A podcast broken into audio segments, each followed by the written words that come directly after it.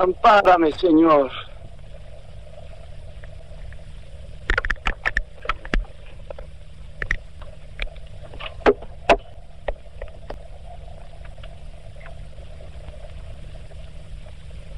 Te prometí que volvería. Y esta vez es la última. Va de retro, Satán. Ni vade, ni retro, ni nada.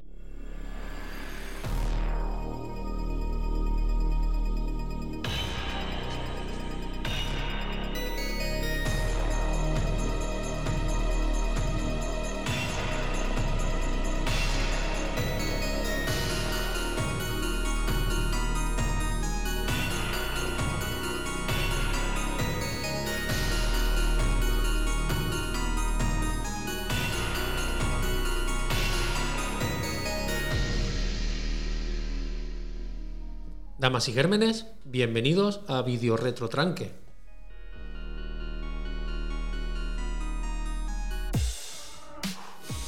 Video Retro Tranque es el podcast de cine de terror, de cine bizarro, de serie Z y este segundo episodio de la segunda temporada nos vamos de campamento, campamento sideral.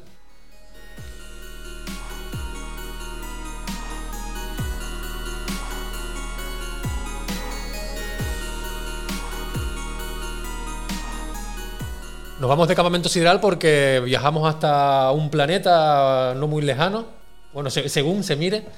Y, pero sí, tenemos, hoy tenemos invitado un gran, gran amigo, pero primero vamos a presentar a los amigos de toda la vida, ahora traemos la sorpresa. Eh, don Eduardo, bienvenido. Bien hallado, amigo Raúl. Nos vamos a- al Camping Nauta. Camping Nauta. Ahí, Eso- Almeda, ¿no? eso está, eso- eso cerca. ¿Qué, qué tal? ¿Cómo, cómo estás? ¿Cómo- Bien, estamos ¿Sí? bien, sí. La verdad que ya pasadas las fiestas, eh, vuelta a la normalidad del autónomo, que es pagar. Muy bien. ¿Que ya sentaste ya la, la cena de anoche con la maldad? Oh. ¿Estás, estás sen- asentadito o qué? ya le Estoy- tengo, tengo el mar encarnado. ¿Sí? ¿eh? Sí, Ah, bien, bueno, bien. Pero Pero, bueno, mientras, mientras esté encarnado y no esté muy, muy embichado, no pasa nada. Ventura, bienvenido. Bien hallado, don Raúl. A ti no te pregunto si estás embichado porque el brujo digital lo tiene todo controlado, macho. Todo controlado. Estoy- yo, yo, yo, yo vine embichado ya. el, brujo, el brujo digital está esperando la cabalgata carnaval. Yo para na- pillarse, na- ¿no? nací en carnavales, tío. Nací, nací el día, el 14 de febrero, lunes de carnaval. ¿Qué, qué va a esperar? Ya, ya vengo embichado. ¿Tú naciste un 14 de febrero? 14 de febrero, tío. San Valentín. San Valentín. ¿Por, Oh. por qué te crees que, que destilo tanta bondad y amor? Valentín, ¿eh? Agüita, ¿eh? ¿Qué te crees? Y por fin, por fin, eh, conseguimos traer a, a, que se podría decir, al, al, sí, al virus, al germen de, de este, de este podcast. Sí. Eh, traemos a- al señor Iván Rodríguez Vidaña de, de Gran Planeta Terror. Bienvenido, Iván. ¿Qué onda? ¿Qué onda? Muchas gracias por la invitación. Se nos hizo por fin Sí, eh, cuadrar aquí los, los horarios y, y sé que ya me han invitado antes, ¿no? Con el episodio de, de True Fire. No pude al final, pero creo que hoy es, es el episodio ideal con la película, bueno, la doble función ideal y yo siento que la vamos a pasar muy bien, ¿no? Con ese campamento que nos está esperando, ese campamento sangriento. y sí, muy, muy emocionado, un tanto nervioso porque creo que ya no estoy como a la altura de sus invitados. Ustedes ya están en un nivel más, más alto, ¿no? Se están codeando con estrellas, con actores, con directores y yo soy un simple mortal nada más. Pero sí, gracias por tenerme. No, no, no. Olvídate, Iván. eh, repito que tú eres el germen de, de este podcast, que recuerdo que tú me invitaste a, a un episodio tuyo de Planeta Terror, el cual lo hice como el puto culo, que fue, me salió, que realmente, No, no, no, para nada, fue realmente nada, lo pasé, lo pasé, lo pasé bastante mal. Menos mal que no fue en directo y tuvimos un par de, un par de cortes ahí. Pero repito que gracias a, a tu invitación, pues a- nos has dado, hablo por, hablo por los tres, por, por los, por- para mí, uno de los, de los, de los mejores momentos que estoy pasando de estos últimos eh, dos años que llevamos de, de programa. Y todo es gracias a tu invitación y con las ganas de que me dejaste de, de- de grabar y, y encima de reunirme con, con amigos de toda la vida para, para forjar pues un, un podcast que, repito, no es... eh, lo que uno, uno espera en el sentido de, bueno, vamos a ser influencers, rollos así, tal, sino que sino es una reunión entre amigos donde lo pasamos, eh, creo que hablo por, por los tres, de por, bueno, sí, eh, Sí, por, sí, por uno, por uno- por uno de los, de los mejores sí. momentos de, de- cada mes. Y es todo gra- gracias a ti y a Planeta Terror. Gracias a Planeta Terror se le quitó el miedo escénico a Raúl, ¿eh? Tota- Totalmente. Y al final no, no es más que eh, ponerle una justificación a por qué nos emborrachamos. Sí. Que no sea solamente beber, o sea, por lo menos bebemos y, y hablamos un poco de cine. Y lo que decía Iván de los invitados, Iván, nada que ver. Lo único que hemos conseguido es engañar a gente a que venga, porque el podcast sigue siendo igual de tranque que ha sido al principio. lo que pasa es que tenemos mucha cara dura y eh, como el no ya lo tenemos como respuesta, pues hemos tirado barro y, ha pegado. Pero al final nosotros eh, lo que nos gusta de esto es, más allá de, de poder entrevistar a X gente, es conocer a gente como tú o como los chicos de los jinetes, que son eh, gente exactamente igual que nosotros en la otra punta del mundo, que compartimos que nos gusta el cine, que somos esos, esos pequeños frikis de instituto que estábamos siempre leyendo cómics o viendo películas y que hayamos encontrado por fin que si nos unimos somos, somos legión. Sí, exactamente. O sea, yo creo que ustedes han sido desde un principio, ¿no? Fieles al proyecto y la intención al final, bueno, sí, hay gente que puede buscar eh, seguidores y fama, pero yo lo hago por gusto, lo hago por compartir. De todas maneras, soy una persona que ha visto cine de terror durante toda su vida y creo que este es como un ejercicio, un, extra, ¿no? De, bueno, termino de ver la película y qué me dejó, qué me, qué, qué- me, qué me dejó ella- la película, qué me dejó verla y qué puedo compartir, ¿no? Yo con el internet y con las personas que pueda yo llegar este, en diferentes partes del mundo, ¿no? Que, que ahora tenemos esa accesibilidad, ¿no? Con, con los podcasts. Y sí, yo lo felicito, o sea, sé que su proyecto va viento en popa y están teniendo bastante éxito, eh, tanto ni, a nivel local como a un nivel internacional, y creo que eh, ese es, es la intención, ¿no? A pasarla bien, ¿no? Lo hacemos para pasarla bien, para platicar el cine de terror y para compartir nuestro, nuestro, nuestro gusto y nuestro amor, ¿no? Por el cine de, de terror. Y yo también eh, creo que escuché en su episodio anterior, no me acuerdo si fue Edu que decía que en este periodo de podcast han aprendido más de cine que en todo su recorrido. Y lo mismo conmigo, o sea, yo he aprendido un chingo desde que empecé con el podcast y también me ha ayudado mucho escuchar otras opiniones como las de ustedes, como la de los jinetes. Eso es lo que ha Enrique 2019, 18, que, que según yo creía saberlo todo, estaba muy ignorante al respecto.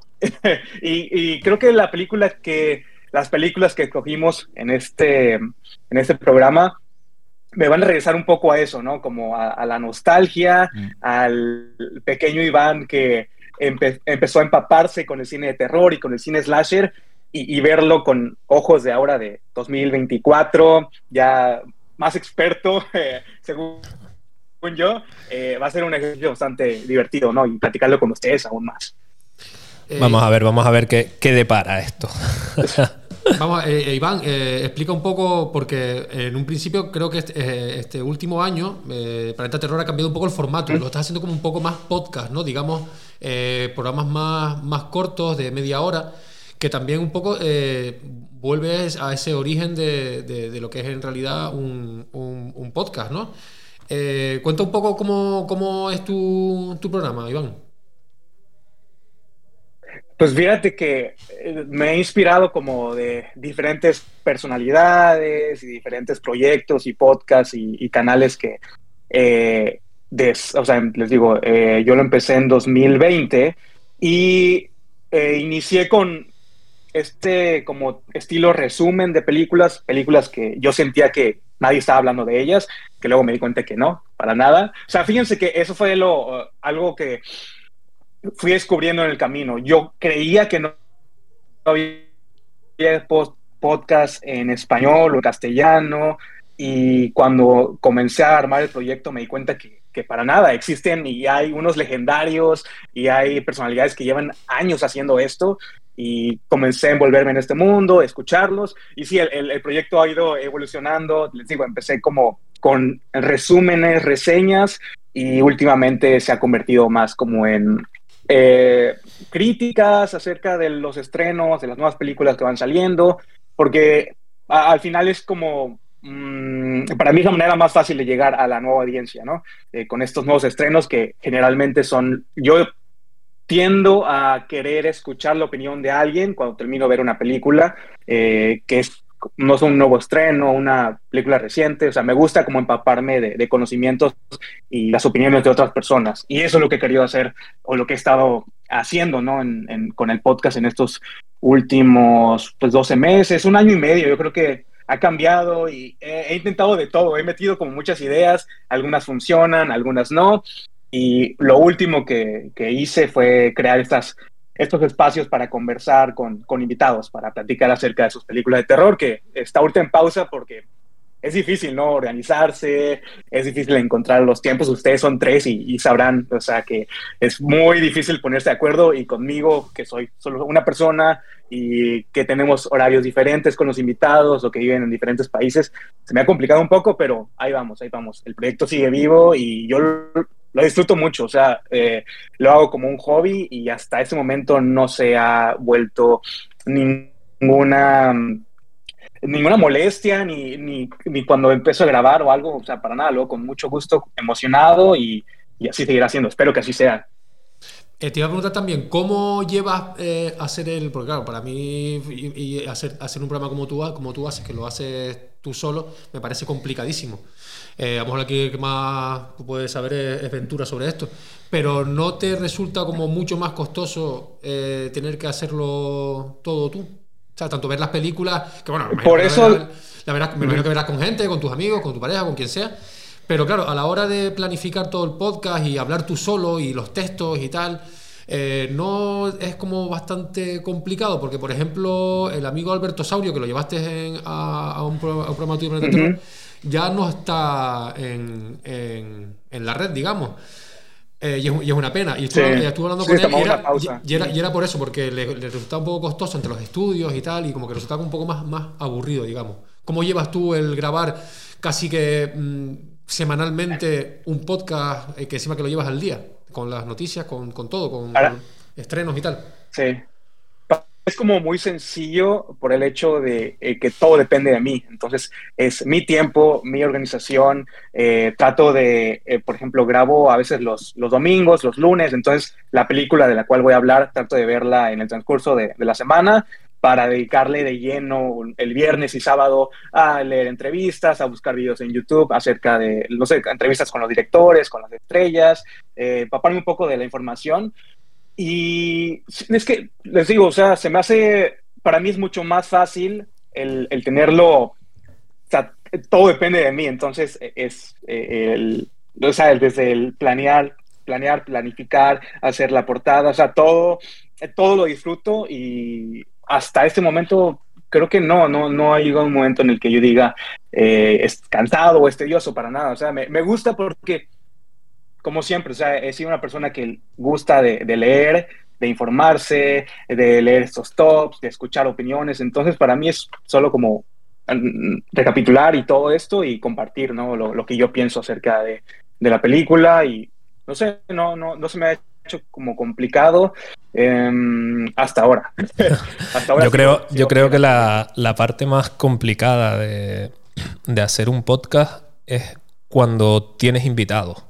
Mm. Porque, claro, nosotros no somos, lo digo tanto por nosotros que hemos cuadrado con, la gente que hemos cuadrado, como yo en la escapada, que, todos nuestros programas hay invitados, no, hacemos ningún programa solo nosotros.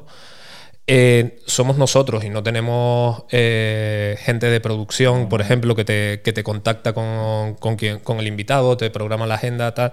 No, te lo tienes que currar todo tú y tienes que estar dependiendo de la agenda de la otra persona. Porque claro, es tu invitado y no le vas a decir, mira, tiene que ser tal día, tal hora. Porque, y yo creo que, creo que lo dijiste antes, que, la parte más complicada era esa, la de cuadrar los horarios y además tú, si, si, la haces desde Vancouver y, quieres hacerlo con gente, yo que sé, como nosotros en España, son... nueve, sí, casi ocho, horas. de diferencia, ¿sabes? Que es difícil. Ocho horas, eh, te lo digo yo, que trabajo con gente mm, de Asia y, y escribo un mail y no me contestan hasta dentro de dos días porque lo ven por la, Eh. por la mañana, que ya es mi noche, que ¿sabes? Claro. es, un co- es un coñazo, ¿eh? Va, va.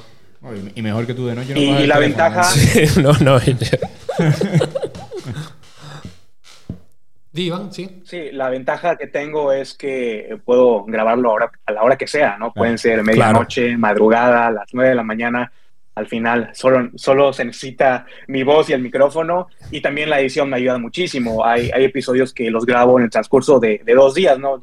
Llego, eh, hago la introducción y hago la, la primera parte y la reseña la, la grabo en la noche. O sea, no tengo que estar sentado grabando eh, de corrido, ¿no? En vivo. O sea, es la ventaja de, de ser solo. Puedo editar, puedo cortar silencios, puedo tomarme mi break para ir a comer algo, ir al baño. O sea, es, el- se me ha facilitado Mm. mucho, ¿no? Este formato. Y, y al principio les tenía como muy, eh, no sé si un miedo, a, a- porque generamos con la conversación, ¿no? Con la plática, eh, dos, tres más personas, ¿no? Que, que comparten las opiniones y el hecho de, de ser una sola voz sí como que me tenía un poco preocupado, ¿no? De cómo la, la gente y la audiencia lo iba a recibir y hasta ahorita pues, no he tenido ninguna queja. O sea, nadie me ha dicho, ya, ya cállate, ya llevas 40, 50 minutos hablando y ya, ya no soporto tu voz. O sea, hasta ese momento, ¿no? Igual- Eh, igual Raúl te lo dice hoy, no, no. de- No, no. Por eso mis episodios son ya reducidos, de 25 minutos, 30 minutos, dependiendo del tema. O sea, ya, como por ejemplo, ahorita el último de el top 10 de las películas del 2023, sí fue más largo porque había bastante tema de conversación, pero trato de que no pasen de 35 minutos. O sea, no más. Bien. Guay. A mí me gustaría preguntarte, Iván, antes de pasar ahora a las películas que hemos traído aquí, eh, si tuvieras que pensar en la película que a lo mejor te hizo fan del género de terror o el momento en el que descubriste o empezaste a iniciarte en este mundo de terror, ¿con qué película o en qué anécdota, qué momento recuerdas que te hizo como un fan o te empezó a iniciar en este, en este género? Eh, ya lo he comentado antes en mi podcast y fue con Scream. Scream fue esa película que, que marcó mi, mi infancia. Eh, no sé por azares del destino, no sé por qué a mi mamá se nos ocurrió, se le ocurrió llevarnos a, a, la sala de cine. Eh, yo soy de un pueblo pequeño de, de- de Veracruz, entonces teníamos solamente un cine eh, donde no había restricción de, de edad. O sea, mientras fueras acompañado con un padre, podías ver estas películas clasificación R, ¿no? Para adolescentes, para adultos. Y recuerdo que un, no sé, habrá sido un miércoles, un, un jueves por la noche, mi mamá nos llevó a mis hermanos y a mí a, a ver Scream. Y pues nosotros no teníamos ni idea de qué trataba. Yo tendría unos seis o siete años. Y recuerdo que la, secuencia inicial, eh, cuando asesinan a, Casey, recuerdo mucho el ruido que, que hacía la sala, o sea, un, ruido tan intenso que lo que estaba yo viendo en la pantalla y lo que estaba sintiendo y las emociones y el suspenso y la tensión me hicieron quebrar en llanto. O sea, yo lloré, le, eh, le dije a mi mamá, ¿sabes qué? Ya, ya no quiero, ya no quiero seguir viendo. Dijo, "Ay, voy a estar quemando, siempre quemando a mi mamá en estos podcasts. Una disculpa, madre. Sí, entonces yo llorando le decía que ya no la quería ver, que ya me quería salir. Y, y mi mamá dijo, no, no, no, tranquilo, no pasa nada, ya eh, no la veas, duérmete o algo. Y yo creo que tanto fue como ese sentimiento y esa experiencia que eh, me fui calmando poco a poco y terminé de, de- de ver la película completa y algo, algo en mi cerebro fue como que, pum, ahí fue, ahí me flechó el, el cine de terror. Antes de eso sí había tenido como acceso a, a cintas en la televisión abierta, no sé, como las de Freddy, eh, Viernes 13, las de Freddy, pero ese momento fue el que, no sé, me hizo explotar algo en, en mí y me flechó y encontré como el, el amor al cine y cuando tuve oportunidad de, de tener acce- acceso a internet, lo primero que hacía era buscar imágenes de, Scream, buscar información de Scream, eh, leer cómo se hizo la película. O sea, me, me marcó mucho y, y por eso eh, eh, el slasher eh, para mí es como el subgénero, mi subgénero favorito y todo el hecho de las reglas y las referencias y lo meta, o sea, me, me marcaron y me formaron, ¿no? Como el, el cinéfilo que soy actualmente. Eh, y sí, es Scream, definitivamente es Scream. He escuchado muchas historias, ¿no? De, de, cómo esta película marcó una generación y, y, a mí, o sea, me, me, enamoró desde el primer momento que la vi. Fue tanto el trauma y el miedo que, mira, que aquí estamos. Exacto.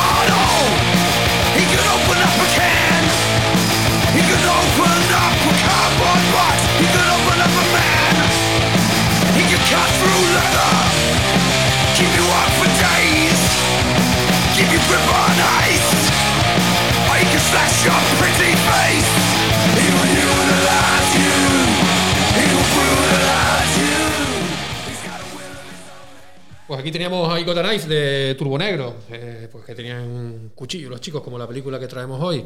Eh, estaba hablando aquí el amigo Iván sobre, sobre Scream, que bueno, que básicamente fue el que volvió otra vez con y que hizo resurgir a los, a los slashers después de, tantos años. Eh, Iván, eh, a partir de, Scream, eh, hiciste un viaje en el tiempo hacia atrás y fuiste a los, al primer slasher, como puede haber sido Psicosis o Pepping Tom.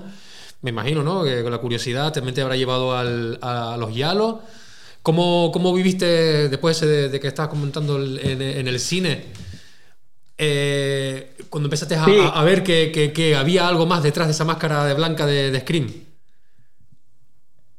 fue mucho más eh, ya grande. Yo creo que a los pasados los veintitantos años, o sea, porque me tocó vivir, ¿no? Eh, la época de, Scream, el resurgimiento de Slasher en el 96, y de ahí consumí todo Slasher adolescente que se estrenó, desde Leyenda Urbana, Cherry Falls, eh, sé lo que hicieron el verano pasado, hasta llegar a Campamento Infernal, Día de Venganza, y ya en el 2003 ya hice el switch, hice el cambio a al Torture Porn con, con Hostal y con Zoe y todas esas películas.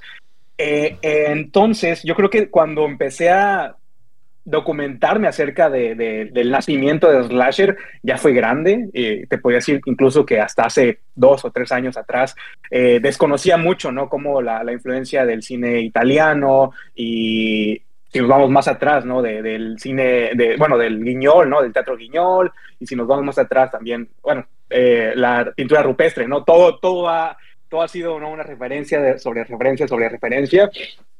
Y em, sí, el, el, documentarme de estas inspiraciones y como la, el núcleo ¿no? del slasher, eh, creo que me ha servido ¿no? como también para entender un poco mi, mi pasión por el, por el género, por el subgénero, pero sí les puedo seguir, les puedo decir y asegurar que no me considero un experto mm, en cuanto a cine italiano. O sea, me ha costado mucho trabajo como, como regresar. Entonces, les podría decir que de los ochentas, que fue la, la, primera oleada, yo prefiero la de los noventas porque es lo que yo viví y lo que me, no sé, me trae como más nostalgia. Pero sí, estoy, estoy consciente, ¿no? De que hay algo más atrás, más allá de, eh, pero sí, o sea, no me siento como todavía muy capacitado como para eh, hacerte una introspección de, del slasher en sí. Lo, lo, poco que he visto ha sido gracias a documentales y a ciertos libros que, ¿no? que también hay, hay disponibles, eh, pero es muy interesante ¿no? Lo, lo, lo, que hay más allá de, como todo el cine de terror también, ¿no? Vale, eh, y ahora una pregunta muy seria. ¿Por qué nos hiciste la putada de, de, traer, de traernos, de traernos semejante, semejante saga infame como, como, la que traemos? ¿Cómo, cómo, nos, cómo nos haces esto? Iván, eh, que, casi no. A mí me conocías de, de, hablar una vez, pero es que a ellos no nos conoce de nada. ¿Cómo, ¿Cómo nos haces esto, Iván? ¿Por qué, ¿Por qué Vladimir? Una disculpa, una disculpa, una disculpa. y es que no lo pensé, no lo pensé. Cuando, cuando tú dijiste que esta nueva temporada iba a ser dedicada a tranques verdaderos, mm. a películas. Todo, culpa tuya, Raúl. Lo primero que se vino a la mente fue eh, Bloody Murder, Bloody Murder y Bloody Murder 2 Closing Camp, porque pues engloba todo lo que, lo que disfruto y lo hace de una manera tan absurda y tan mediocre y tan barata que yo creo que es necesario que hablemos de ella. O sea, e, e, ese momento de, de, del cine, ese año 2000 en el que todo mundo quería enriquecerse ¿no? De, de, la fama y de, lo que estaba haciendo Scream, del, resurgimiento del slasher. Eh, creo que es necesario que hablemos de cómo este personaje, el, el, director y los productores dijeron, aquí hay una mina de oro y tenemos que explotarla, ¿no? No nos importa el producto, no nos importa la calidad, es necesario que hagamos algo al respecto. Y creo yo, considero yo que Bloody Murder es una película de culto. A mis ojos es una película de culto. Yo, creo que está bien que, que, gracias Iván hayamos traído la saga Bloody Murder porque a la gente que nos escuche y no la haya visto podemos servir de advertencia para que no la vean directamente. Oigan el podcast, se rían, eh, pues, pues les contemos cosas y les, ahorremos ese sufrimiento, me parece. O si se quedan con, con, ganas que vayan directamente a la segunda. Si se quedan con ganas tienen un problema, Yo, yo, tengo, yo, tengo, que decir que, vale, vamos, vamos a poner la semillita para que la gente vea Bloody Murder. Como seamos capaces de vender Bloody Murder, eh, hay que hablar con los productores para que nos den dinero. Pues mira, te voy a decir una cosa. Yo creo que Bloody Murder, después de verla, de haberla visto ya una, de verla dos o tres veces, ojo, ojo, o, más, mi madre. o más, en, este, en estas últimas semanas, tengo que decir que es una, es una gran saga a reivindicar. Eh, es, es, maravilloso porque esto es lo que comentaba aquí el amigo Iván. Es totalmente eh, ridícula, innecesaria.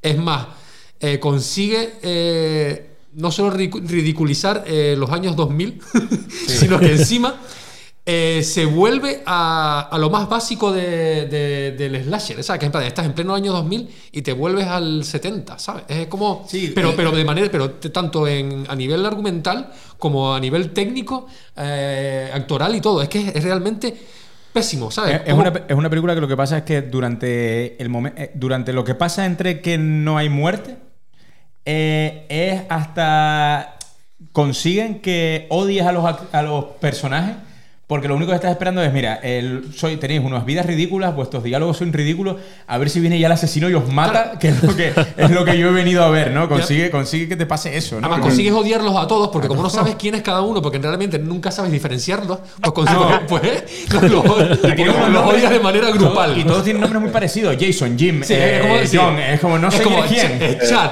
Brad, sí. eh, Chuck, eh, como típicos nombres americanos. Es como cuando hicimos el episodio de Espada y Hechicería las películas que decía aventura, que eran Clor, Gom, Clon, George. Es todo así. Pues sí, pues por mi parte sí te voy Aparte a... que sí. se no, que se toman el tiempo para presentar a los, perso sí, a los sí, personajes sí. como en tres ocasiones diferentes y a mí no se me quedaron los nombres para nada, para nada. Sí, porque nunca, o sea, nunca. Todo, todo, todo, el cast es tan similar que no, o sea, eh, imposible diferenciar. Y les digo, los nombres tan, tan básicos que, que les pusieron, y bueno, no sé si vieron Scream 6, ¿verdad? Sí. Eh, sí. La escena inicial sí. con, con, esta Samara, Samara Weaving. Weaving. Ella dice algo, tiene una cita importante que la tengo aquí anotada, de cómo el, el slasher ayuda a examinar la, la, cultura del momento, ¿no?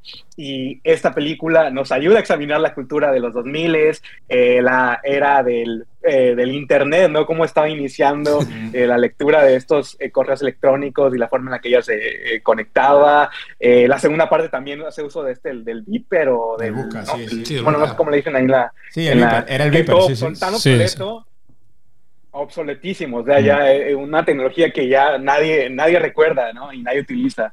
Eh, y también la, la, forma en la que se relacionan los personajes, eh, estos, estos lazos clásicos, ¿no? De la rivalidad entre los, entre los chicos estos, que le ponen el cuerno a, a, la novia con la mejor amiga, o sea, lo clásico, lo típico, lo estereotípico del slasher, aquí está representado de la peor manera posible.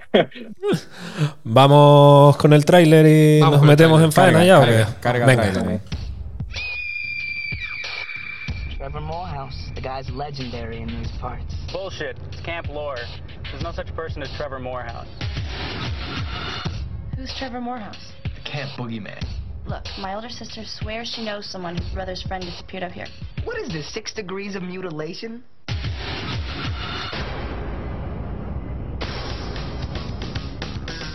Oh, anybody want to play Bloody Murder? Sounds fun. Let's play. It always helps to know who you're looking for. And you guys, remember to keep an eye out for Trevor Morehouse. Jason, just show yourself so we can get this over with. Relax, it's only me. You loser! You scared the shit out of me. Could there be anything to these Trevor Morehouse stories? Somebody help me! Oh, great.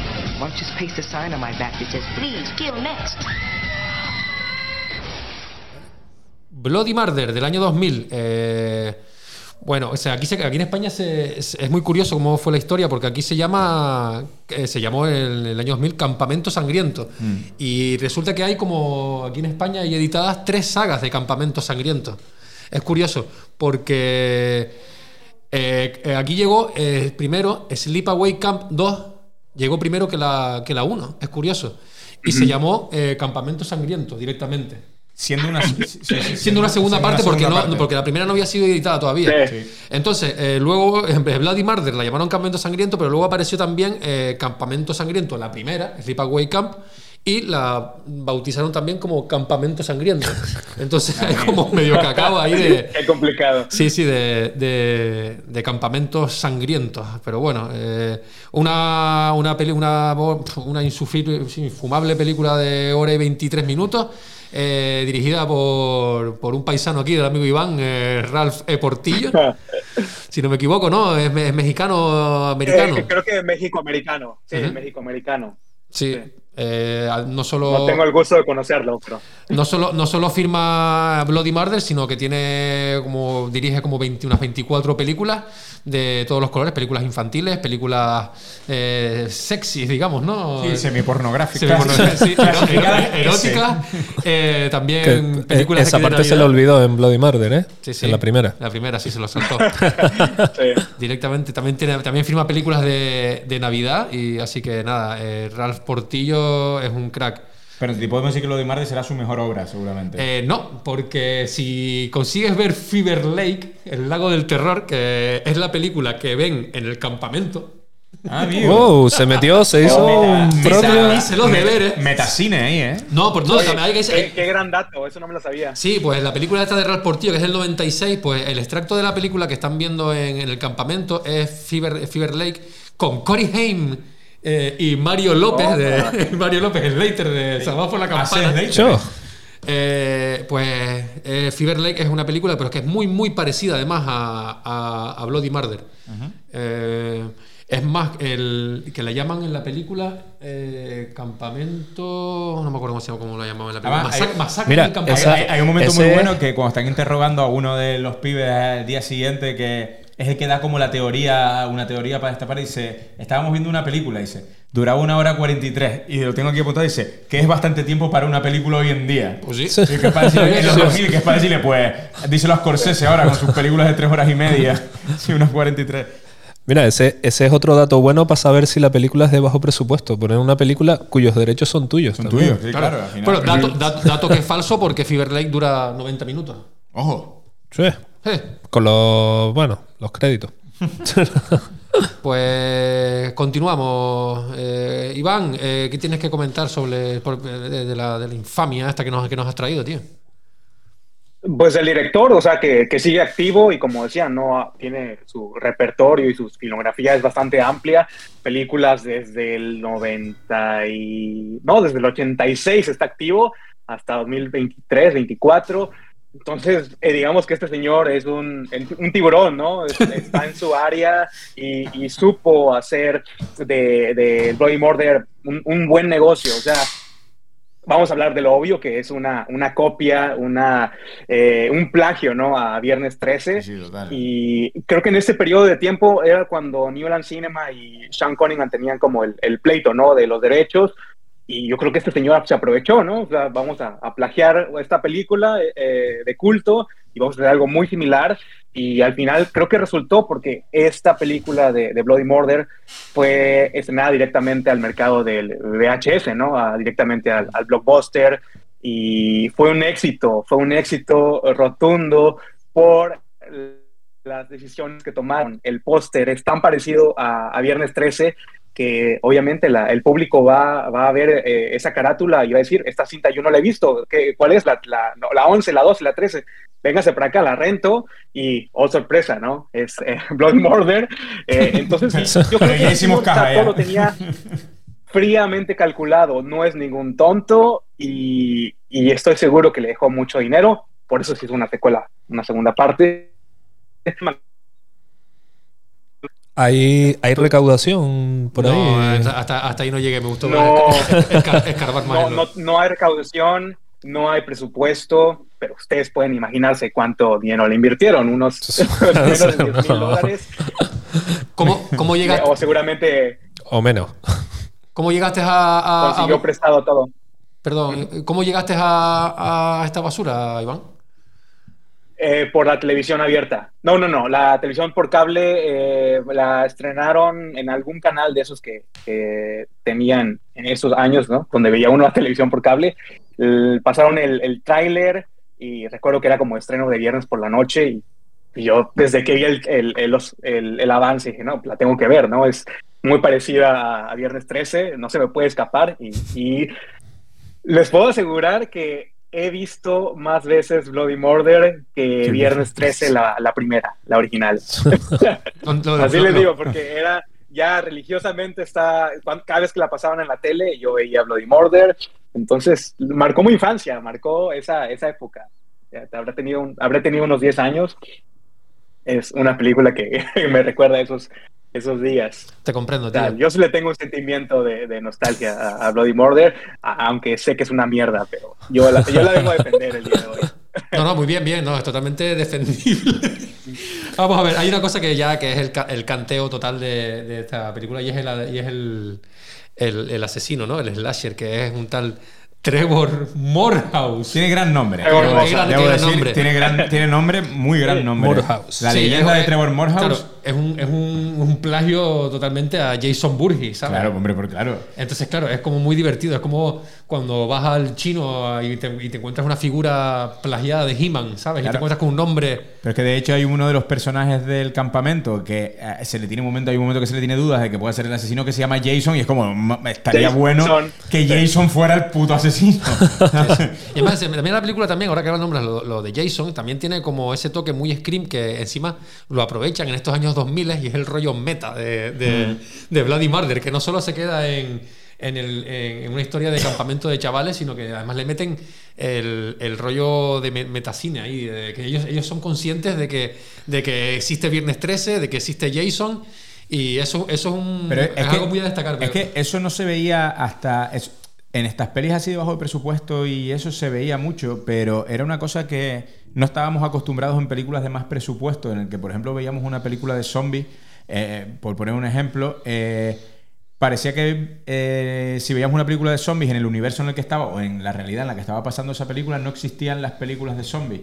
Y es una cosa que yo, cuando en el 2011 rodé con, rodé con Tato el cortometraje que hicimos, hicimos que el protagonista fuera plenamente consciente de esto, no solo eso, sino que fuera de los últimos supervivientes porque había visto tantas películas de zombies que estaba súper preparado para ello. O sea, y era una cosa que yo siempre he echado en falta en grandes producciones, el que pareciera que no existe el cine, o sea, o en las películas que vemos nosotros, que se viva como en otra realidad, ¿no? Entonces, en este sentido es, es- es como muy de agradecer eh, en Bloody Murder que ellos sean plenamente conscientes de que existen el género slasher, de que hay pelis de asesinos en el bosque y que, joder, no le Además, creo que en la segunda parte encima hacen el, el chistaco del primero que muere es el negro o Sí, la sí, chica que enseña las tetas. Exacto. Ahí- Exacto. Entonces, eso es muy, es muy loable porque mola mucho.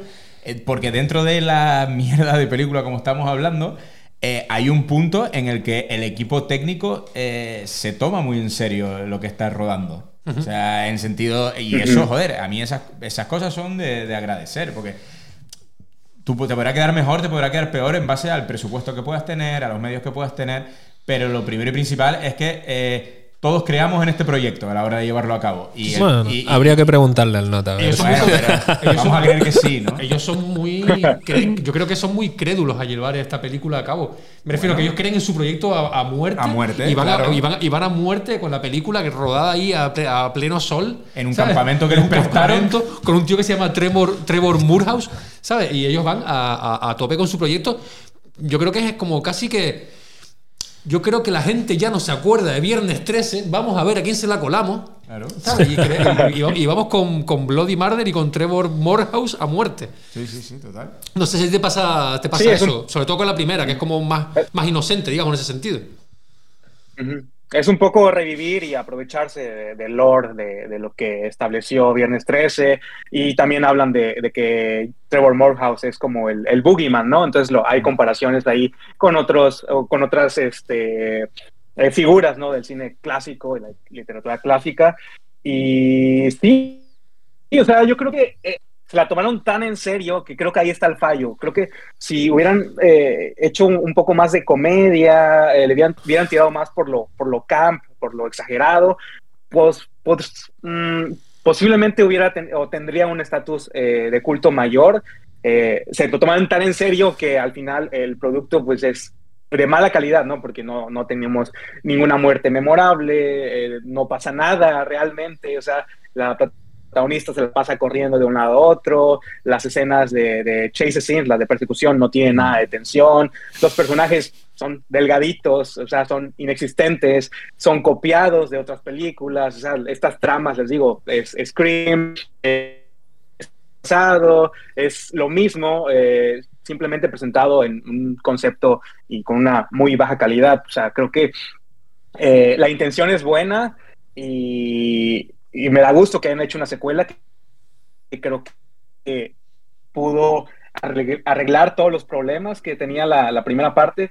Pero al final, eh, a mí me queda debiendo. Si la veo ahora en estos momentos y digo, Ay, voy a poner Bloody Murder para entenderme, para disfrutarla, realmente la, la voy a sufrir, ¿no? Porque también se me hace un tanto aburrida y lenta con todo lo que está pasando alrededor y tantos, eh, tiene tantos, este, estos red herrings, tantos mm, sospechosos Sí. que ya no sabes, ¿no? Ni a quién mirar. Está el novio, está el amigo del novio, está el policía, el, el dueño del campamento. O sea, son demasiados personajes es, posiblemente sospechosos que, les digo, no, no, no, disfruto- no disfruté tanto esta última vez que, que, que la vi, pero al final ahí está y, y como para estudiarla, también analizarla desde un punto como eh, cineasta, ¿no? Todo lo que está mal hecho, o sea, la cámara está colocada en la misma posición durante toda la película, no hay ningún ángulo diferente, no hay profundidad. Lástima que, que el campamento, para mí siento que es un escenario que, que está, está bien, está presentable, es, eh, es bonito, ¿no? Para filmar una película y no, no lo supieron aprovechar para nada. Un desastre, loco. Hay una cosa, hay una, pero sí, pero sí, ahora que lo, que lo nombraste, hay una cosa que sí que es eh, para, para reconocerles, porque ah, ahí lanzo la pregunta yo ahora. Eh, la película consigue eh, que nadie, que por lo menos mm, a todo el mundo coja por sorpresa quién es el asesino. No sé si ustedes lo, lo averiguaron en la, pri- en la primera. Ustedes sabían, porque el, el Who Done It eh, está, está muy conseguido. Yo creo que, no sé, a mí me, parece, me parece como que, que eso, es eso, sospechas de todo el mundo. Yo creo que, que poca gente eh, se, se, se haya dado cuenta de quién es el, quién es el asesino de, de, de de primera. Es muy, es muy complicado. Primero porque lo- todos los personajes son muy parecidos, todos son muy dos mileros, todos tienen el pelo que de negro o castaño con el pelo de punta engominado, con un collar de estos de coco o algo así, ¿sabes? con camisas de flores, pero todo muy dos mileros. Entonces como que mm, yo creo que, que- que es una cosa que consiguen es, es eso, eh, que no- el- el- Es que el- incluso yo, mm, si no recuerdo mal, eh, en la escena que se descubre el medio asesino, eh, hay como tres momentos en los que piensas que son tres personas diferentes Sí, hasta sí, que llegas claro. Claro. al que es. ¿Sabes? Hay, hay Que un es momento que, sale, que es como- cuando sale Drew, creo que es que sale de, los arbustos y le dice a la, a la protagonista. eh, ¿a, dónde, a, dó- a dónde vas? O algo así. ¿A dónde vas? Dice, ¿a dónde, con- dice, ¿a dónde vas? No, voy a ver a mi padre y tal. Eh, no, no, ahí no está. Como- y, y como que se enfada, pero luego al final eh, es como para, para liarte, ¿sabes? Sí, para liarte, es como lo hacen fatal, es que es horrible. Entonces, claro, es, es tan mala, ¿sabes? Que consiguen es, pues al final es lo que, lo, que, lo que consiguen. Que, que te sorprendes al final de quién es el asesino. Claro, al final eso lo hace, el Whodunit lo, lo, lo hacen bien, tío. Yo te iba a decir que antes de, si quieres, eh, ya que estamos hablando, porque estamos hablando con asalto, eh, cuenta que ya hemos dicho que al final es un slasher en un campamento, pero creo que tiene un argumento bastante complicado en algún momento que dije, eh, pero ¿quién es? O sea, pero esto es, es Trevor Murhouse, es un tal Nelson, ¿qué está pasando aquí? Eh, cuenta un poco de, de qué Sí. va, Raúl. No, eh, que lo cuente o- nuestro o que lo cuente invitado, Iván, que nos que- cuente un poco el argumento de Bloody Murder. Eh, es que se los juro que ni yo. en- hasta ahora no he entendido en sí en qué consiste el juego de Bloody Murder. No sé si es escondidillas, no sé si es. Eh, es complicado y, tardan, y tratan de explicártelo como en cinco minutos, una secuencia de cinco minutos, y es el día que yo no entiendo cómo se juega este, este, este, este juego de- del Bloody Murder. Y pues la película es eh, típica de campamento. Tenemos a estos personajes adolescentes eh, del bachillerato, ¿no? Entre los 18, 19, aunque parecen como de 25 a 30. Y, llegan a, este campamento, van a ser monitores, ¿no? Del campamento. Eh, em, llegan a, presentarse, hay diferentes grupos, un grupo que, se conoce de antes, donde está la protagonista, la chica final, el novio, la, mejor amiga y el exnovio de la mejor amiga, y bueno, llegan ahí y hacen todo su alboroto. Eh, y pues hay una historia, ¿no? Hay una historia detrás de- del campamento, obviamente el, el lore es de que un niño eh, murió, bueno, no murió ahogado, creo que, eh, no sé si tuvo un accidente y estuvo a punto de morir ahogado y no sé si la familia, es, es complicado, la verdad es que no, Pero era, no era- sabría ni... era como que decían eso, que, que se había ahogado y, se- y por casi ahogarse se volvía loco. Ajá, y se, ajá, se volvió loco Exacto. y regresó al siguiente año a asesinar a- al, al monitor, al principal. O sea, es, es bastante complicado, pero en sí, pues es solamente el grupo de adolescentes llegando a, a abrir un campamento de verano en donde cada uno de ellos tiene una historia. eh, hay un pasado oscuro, ¿no? Hay un secreto que ahí se está escondiendo. eh, y bueno, hay un asesino serial que va a tomar la forma de este Trevor Morehouse, de esta leyenda, para aniquilar a, a estos adolescentes. Así de sencillo. O sea, ya, ya ustedes lo descubrirán eh, si, la, si desean verla por su propia cuenta, en todo lo que consiste y todas las... el- sí, es una... un- complicado, complicado, complicado. Lo que yo decía antes de que empezáramos a grabar, que les estaba diciendo a ellos, que a mí hubo un momento de la película que decía, vamos a ver. Digo, que argumento que esto es una tontería de película, ¿por qué me estás liando hasta límites que yo no. Que, o sea, que yo le expliqué con 10 años Matrix a mi padre y no estoy entendiendo esta puta mierda de película. O sea, ¿qué me está pasando aquí? Y, y además, hubo un momento al final de la peli de la 1 que acabé enfadado diciendo, pero vamos a ver, pero, pero, que- pero esto es una tontería, que solo tienen que estar ahí para morir, pero ¿por qué me estáis liando? Aquella mandándole emails al padre, que después el padre está vivo, y yo, ¿pero qué? Pero que pensaba que estaba muerto, digo, madre mía, madre mía. Emails de- desde las lagunetas. Ojo, email desde ahí que yo eh, quería ver la conexión internet que hay en ese bosque. ¿sabes? Que- Con, eh, con ese. A mí me recordó mucho, tío. Me, me dio hasta nostalgia mi primer portátil, tío. Porque era igual de gordo que, que ese. Hay, hay una, la gran, caja fra- hay- pizza hay una gran esa. frase al principio de la película, eh, cuando están viendo la cocina, eh, que hay un momento que entran a la cocina y eh, uno de ellos entra como al congelador y se cierra la puerta y él, no pensé que se podría abrir, eh, cerrar, abrir por dentro. Y ella le dice, había un cartel fuera. Y él dice, es verano, no voy a dedicarme todo el verano a leer. Y así, y así le, y así le fue. Exacto. Pues mira, Iván, te voy a Sí, comentar. los diálogos son... Te, te voy Claro a. que los diálogos son tan 2000. Sí, sí, sí. Oye, pero, pero esa escena de quedarse encerrado en, en el congelador de la cocina la han repetido en The Beer y, y ahí eh, no había. Segunda temporada, porque no la he visto, así que... shh. Ah, pues. shh. Y en alerta máxima también encierran a Steven Seagal. O sea, igual son pioneros ahí. ¿eh? Pues te voy a comentar. También en Scary Movie, en Scary Movie 2 también recrearon la, la escena Sí, del gran- refrigerador. Gran, gran escena a la hora de calentarse. Ajá. Pues mira, te voy a decir que te parecía, les parecía como complicado el juego del asesino sanguinario y es tan fácil como jugar al escondite. Explícalo, explícalo. Es tan fácil como jugar al escondite, pero al revés. Es, se esconde uno, claro, se esconde uno y todos tienen que ir a buscarlo. Y cuando lo encuentras, cuando lo, cuando lo encuentran, tienes que gritar asesino sanguinario. Es así de, es así de sencillo. En vez de, en vez de que se la queda uno, pues se la quedan todos. Se esconde uno y van todos a buscarlo. Ah, que por eso le ponen el vendaje. Claro, eso, en la, eso, eso es así en la- en la primera. en la primera. Eso es las reglas del asesino sanguinario. Cortamos la primera, vale, Claro, vale, vale. Eso es las, son las reglas del asesino sanguinario. Es- es- no, no es nada complicado. A mí lo que más me gusta de la película es el, prólogo, el comienzo, que es, fascinante. Porque es de un matrimonio que va, que va, por, la, que va por la carretera y de repente pues se quedan sin gasolina por, por la cara. Dice, no, eh, le, pusimos gasolina y, y llevamos solo 30 kilómetros. Y se, y se le para el coche. es que el coche es un mellerito. El, co- el nota, el nota- el nota coge, eh, sale, de, sale del coche, deja a su mujer a- embarazada en medio del bosque, a su suerte, y se va como caminando, pues, eh, pues tendrá que caminar otros 30 kilómetros, Sí. que ni la sociedad de la nieve. No te iba a decir exacto. Te va, va caminando hacia, la, hacia esa gasolinera y con, con su, su- con la suerte o la mala suerte de encontrarse con Trevor Morehouse. Exacto. Ahí entre el humo, ¿eh? Claro, entre el humo hay una camioneta y aparece, pues. Entre el humo. Trevor- tre- aparece de repente Trevor Moorhouse y él, y él grita: ¡Es Trevor Moorhouse! y Trevor Moorhouse sale corriendo detrás Con de el- este. con una, con una, motosierra. motosierra que no que hace ruido pero no camina. Que no está prendida. No, No, no, no exacto. camina. Que no está prendida.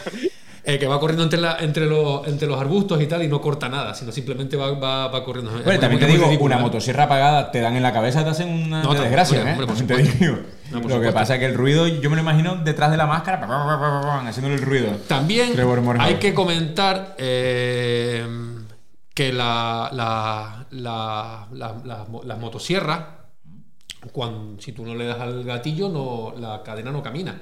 Puede estar el motor arrancado, lo que pasa es que va a relentí. En este caso iba eh, sonando como que, como que le pisaba. Y no pero- se movía. Y, eh, y no, y no se movía, pero es- eh, hay que decir que, que también la, puede estar el motor arrancado y no, y no caminar. No había presupuesto para gasolina, tío. y No, no- tío. No, había no, que ahorrar por lo- todos lados. Lo mejor, lo mejor que hicieron. Lo mejor, lo mejor que hicieron. Eh, No sé si, si recuerdan que cuando se estrenó Midsommar decían que era como la primera película de terror que sucedía todo en la luz del día. Y no, Bloody Murder, casi todo sucede en el día. Yo creo que no, no tenían presupuesto para luces. Exacto. La, la única escena, la de la fogata, se ve tan oscura que a duras penas puedes reconocer los rostros de cada uno de ellos. Exacto, O es sea, es es precursora de, de este terror a, a la luz del día, Bloody Murder, para que vean. Habría que, Por eso habría, lo escogí. habría que traer a, a Ari a, a- a contactar con Ari Aster de referencias de Midsommar y que diga Bloody Murder. Seguramente. En cuanto a fotografía, Bloody Murder. Otra cosa muy típica también de la película es eh, el loco, ¿no? Que sale, que es como el- en Viernes 13, la, la primera, aparece este Ralph. Ralph Hess, ¿no? Sí, que en esta no me acuerdo cómo se llama. Henry, en esta es Henry. Henry, ¿eh? Henry. Henry, Henry, Henry. Y aparece y les, les- les- advierte un tal Nelson. Nelson. que, que- que es lo que te hace perder un poco el hilo. Que ahí. ahí es, donde, ahí es donde la peli se lía, porque es como Nelson, pero ¿cómo que Nelson? Eh, Trevor, Nelson, ¿de, de quién estamos hablando aquí? ¿Sabes? ¿Por qué, por qué pasa esto? Ahí fue donde, donde te lía. Y Henry es el loco que además hay un momento muy, muy guay cuando esta nuestra, nuestra protagonista eh, va a, a como a la casa y entra y llamándole Henry, Henry, que él no está, y ve una foto y dice, vaya, parece que debe ser que vives aquí. Y es como, claro, has ido porque es su casa, porque te, porque te reafirmas en que, en- en que es su casa. Y es el personaje que les va advirtiendo un poco de todo, que es ese este recurrente en todas las películas de que el loco no nadie le hace caso y al final es el que, el que lo, te lo está destapando todo. Claro, que encima cuando aparece el nota por primera vez, eh, ya full de spoiler, ya vamos a, Sí, sí, vamos. a tonterías ya. de- pues cuando, es, cuando, es cuando llega y, y aparece Henry el loco y le dice, eh, tengan cuidado con, el- con Nelson Hammond, tal, no sé cuánto. Y luego la, llega la, está la protagonista y se lo comenta como al, al jefe de monitores. Y el nota que es el asesino le dice, no, no, tú a ese no, a ese, a ese no le hagas caso, que ese está loco y tal. Y en realidad tenía, tenía, y tenía toda la razón del mundo que, que debía haber hecho caso es al, al loco, tío. Exacto. Aparte que Henry se supone que había sido monitor, ¿no? También del, del campamento. Claro.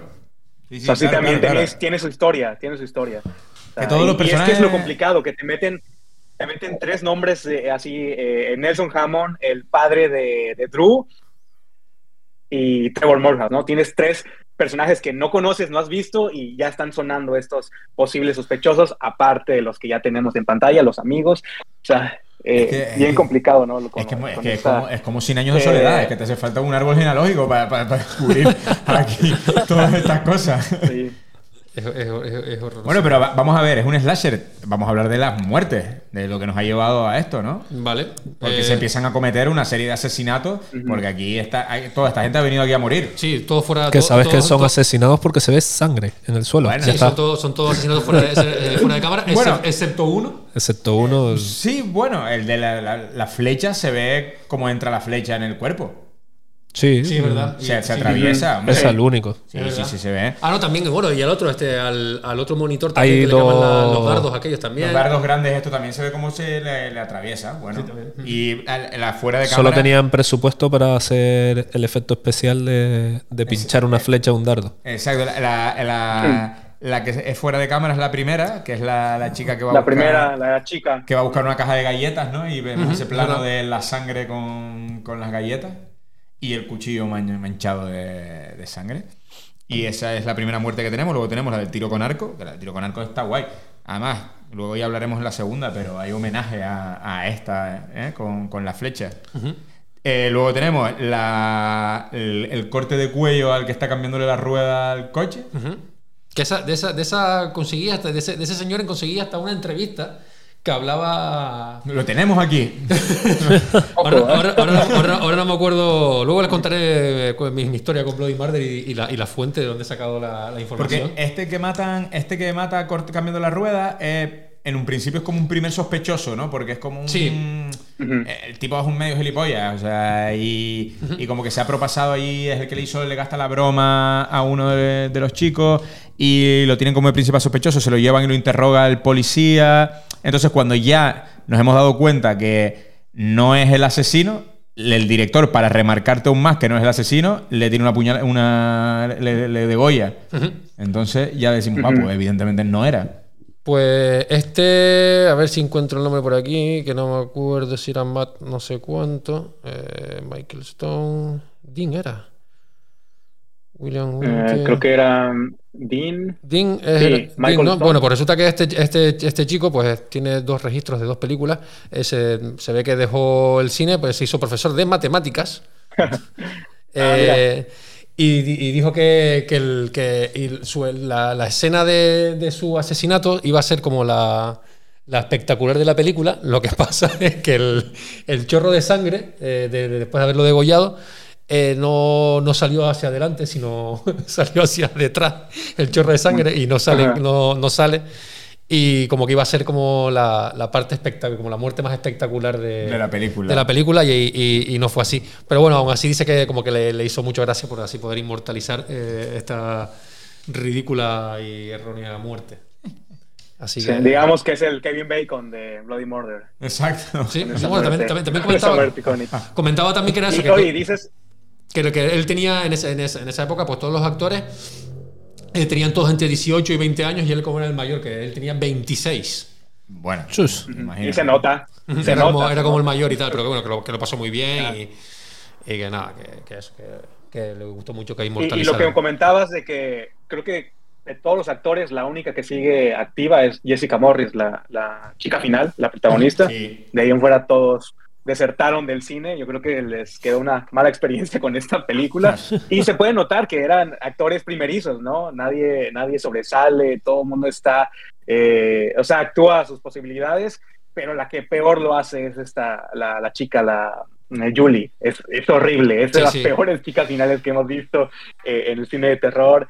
Me da risa cada vez, eh, cada vez que la vemos corriendo, cada vez que, que grita o que, no sé, la forma de, de decir los diálogos, o sea, se nota su inexperiencia en, en- en el cine y eh, creo que ella también hace que, que la película decaiga un poco, ¿no? Si tuviéramos una actriz como mejor preparada, como la segunda parte, creo que lo hace mucho mejor, eh, sí, hubiera sido un, trabajo, un- una película más memorable. Ustedes no sé, no sé- no sé si dieron, de, de la chica final. no sé si se dieron cuenta de una de las, de las últimas escenas, una de las últimas carreras, cuando el asesino ya se desvela y sale y está corriendo y la, la está persiguiendo a, a, a Julie. eh, que ya va corriendo por una, por una rampa de tierra y se cae. Que se mete, Se cae. se mete Sí, un tortazo, Sí. se pega un tortazo, que, pero que lo, lo ves y se, se mata, se mata. Y luego, y luego eh, de- después de, de esa caída, me pongo a, fija- a fijarme, pero no se, no se le ve las rodillas marcadas ni nada. Pero en esa escena, la piba se deja la, se deja la vida. Sí, sí, fíjense, si la vuelven, si tienen los huevos de volver a verla. eh, fíjense porque la piba se mete un Se mete tortazo. un talegazo. Se mete un buen ropedazo. Sí. en, en esa última persecución, eh, cuando ya nuestro asesino la, la está persiguiendo, eh, tres planos son exactamente el mismo plano y dices, no avanza este señor de correr. Sí. Usado el mismo plano del señor corriendo. bueno, la peli tiene Sí, ese, es- ese twist que, antes de que se desvelara lo del asesino, que mola mucho, que es cuando pens- eh, se piensa que la asesina es esta Drew que la empezamos a ver, que me encanta, porque eh, ella se va imaginando cómo puede ser y todas las escenas que te vas imaginando cómo es Drew, va con la máscara, pero como va a asesinar todo el rato se la quita. Y es como, pero ¿qué asesino eres que te quitas la máscara antes de asesinar? bueno, también, también- también lo, también lo hacen en cuando la escena de, de- que están en el, viendo la película eh, Ujú. también hace como ese reco- reconstrucción rollo Agatha Christie. Sí, de, de lo que ha pasado. Sí, sí, y, está- y eso también es otra cosa que está bastante, está bastante guay, esos dos, esos dos momentos ahí de, Sí, que de cuando- reconstrucción. Ujú. Que es cuando el pibe lo interrogan y el pibe va midiendo el tiempo. La película la puse a las 11, eh, a las 11.40 es cuando terminaba, como un- una cosa así. Que dices, vaya, madre mía, el detective, el, el chico este que ha destapado todo, todo el caso, ¿no? O sea, la peli tiene cosas, tiene cosas que están. Al final, yo lo que pienso con, con- con estas películas así de bajo presupuesto, que yo creo que lo hemos hablado en alguna ocasión, eh, cuando hablamos de Bill Dead, por ejemplo, ¿no? Cuando Sam Raimi dirige Bill Dead. Eh, no, no, no. Lo, Sí, sí, lo- sí. lo- lo que yo voy a decir, o sea, las películas, estas películas ganan muchísimo más por eh, las intenciones que por el acabado final. Entonces, yo a estas películas, porque yo he rodado cortometrajes y eso, y cuando no tienes dinero, las intenciones se ven reflejadas en pantalla. Entonces, cuando tú ves en Bloody Murder eh, este, intentar darle un porqué a todo, que tenga una explicación enrevesada, que el asesino parezca que es la chica y tal, al final todo esto proviene de pues que no te acompaña ni el dinero y seguramente tampoco te acompaña el talento, porque seguramente no eres un gran director de cine, ni vas a ser, ni, ni tienes un buen reparto, pero se ve que hay una intencionalidad de me gusta el cine, he visto pelis, intento hacer algo, ¿sabes? Es lo que, es lo que yo le suelo valorar, aunque la película sea un absoluto fracaso y sea un desastre y sea horrible. Pero tú dices, coño, aquí por lo menos ha habido un, Yo ahí no estoy de acuerdo contigo y te voy a decir ¿No? por qué. No, porque tú no has, no has visto Fever Lake Terror en el lago. Ah, vale. Y claro, y aquí, y aquí- claro, y- pero, pero es que se ve en Bloody Murder, se ve que cuando ellos están en, en el, en el comedor viendo la película, dices, tío, es que en los dos fotogramas que salen, tú dices, es que la película que están viendo tiene mejor calidad que esta. Ya. El, el- el- el- el hachazo, el hachazo que le dan al, al- al coche, que es lo que sale en El carro, ajá. Le, le dices tú, coño, pero serán hijos de puta, si es que la película que sale tiene mejor está, está me- se, se ve mejor que la mierda que estoy viendo. Mm. Y claro, y cuando tú ves en, el año 1996, que estamos hablando de cuatro años antes, que Ras Portillo hizo una película con Mario López, que es el, el que como nombraba antes, Later, y con Cory Haim, que, que tampoco es que estemos hablando de Tom Cruise, ¿no? Pero Coño, eh, es una película de, bajo presupuesto, pero. Joder, no, Fever Lake es, malísima. Pero claro, es lo, que, es lo que no entiendo yo, es que en el año 2000 eh, hagan, un revival de un slasher, pero en todos sus sentidos. Parece que a mí eh, parece que es hasta un medio experimento de.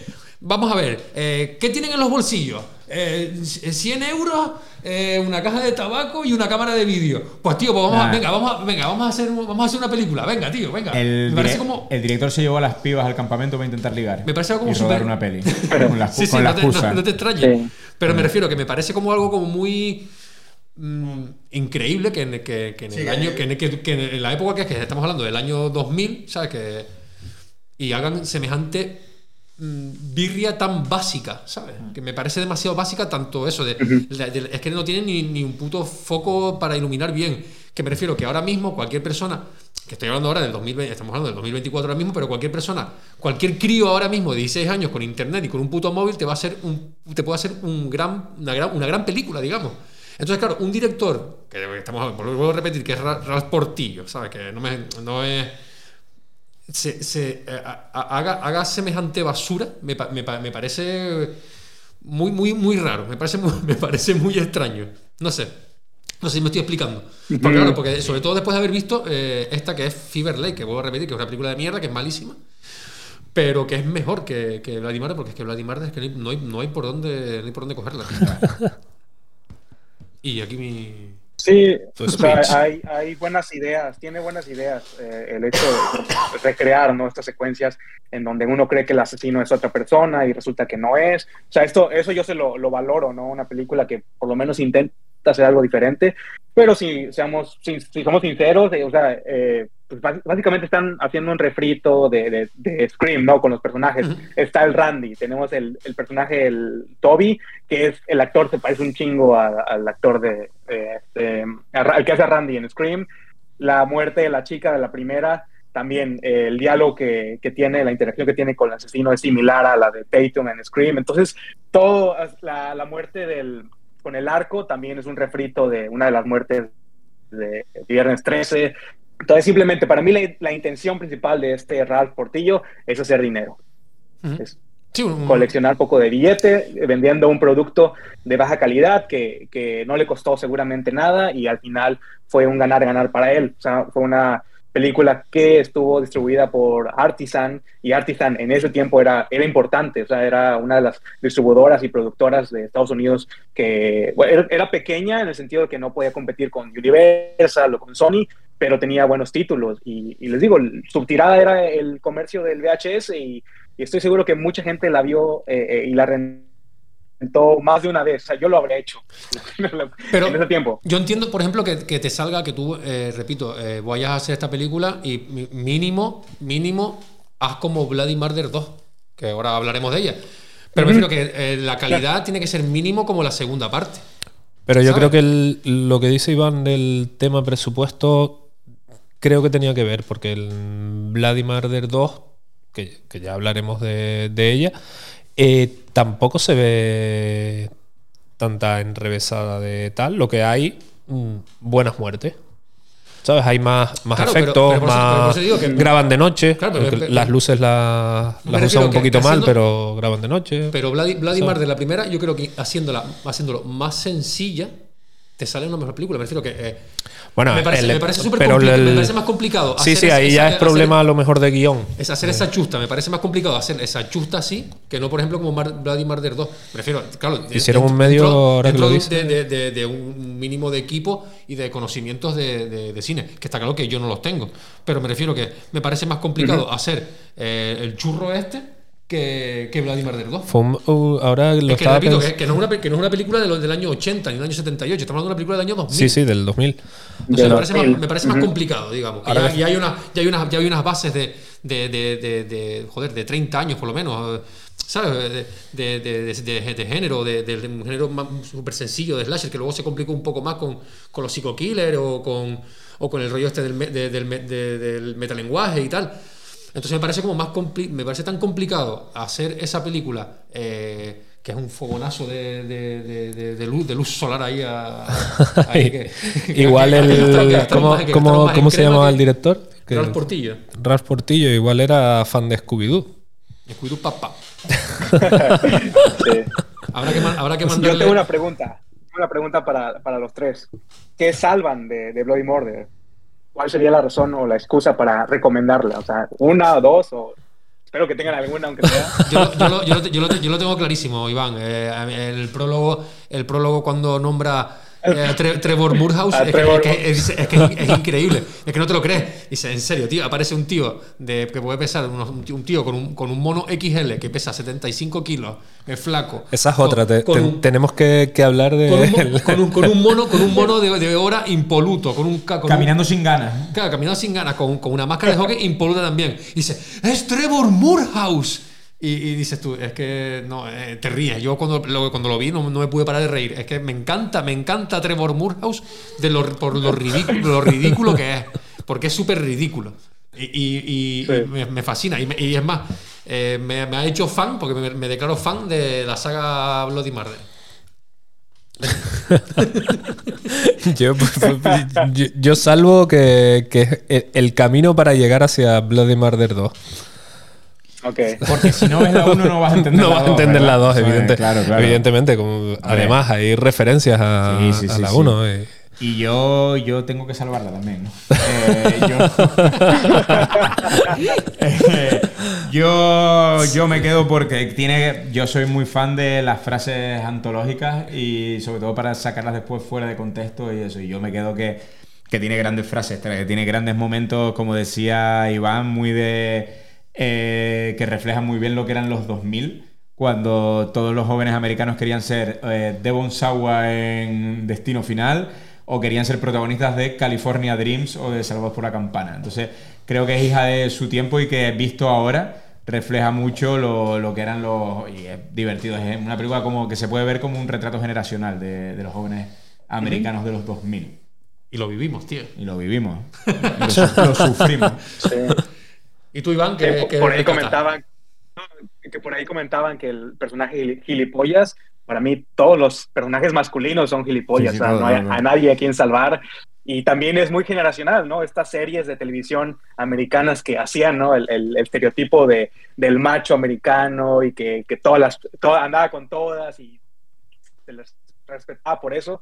Y también hay, hay diálogos con las personajes, con las mujeres eh, que hablan acerca de, de problemas alimenticios. Hay, hay varios eh, por ahí comentarios que obviamente en estos tiempos serían cancelables, ¿no? Porque ya ahora nos hemos vuelto más, eh, in- no, más sensibles, ¿no? A este tipo de, O sea, como se- de como- opiniones y, y diálogos. Pero sí, yo, yo la salvo por lo que les comentaba desde un principio, o sea, para examinar ¿no? El slasher post-Scream, para examinar esta era, para ver eh, cómo era la tecnología, para analizar eh, la construcción de los personajes, cómo no deben de ser construidos y si algún día quisiera grabar algún cortometraje, sería una buena película para, eh, para, ver, para yo ver qué es lo que no debo de hacer. Exacto, o sea, como para mis exactamente. errores, marcarlos con, con Bloody Murder y aprender de, de ellos. Sí, sí, vamos, to- to- totalmente. Es una película de eso para, para estudiar. Claro, lo que comentaba Iván de, de este rollo generacional, claro, es que era, era puro American Pie, tío. Era Sí, exacto. Ese, sí, ese rollo ahí de la testosterona mala de, de- de los, de los 2000. Eh, Ventura, eh, te- hoy te toca a ti, tío, que trajiste los deberes. porque- Traje- porque- es, sí. es la, es la primera vez que traigo libreta al, Pues, al podcast. A partir de ahora la vas a traer, porque ahora a partir, eh, a partir de ahora tú te vas a encargar de, de esto. Oh, me gusta. Murder, gusta. Campamento Sangriento, Body Count. Eh, siete. Siete. Siete. Cinco hombres y dos mujeres. Muy bien.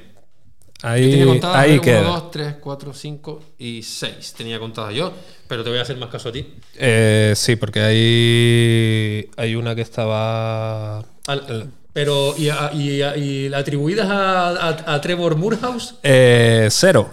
Cero.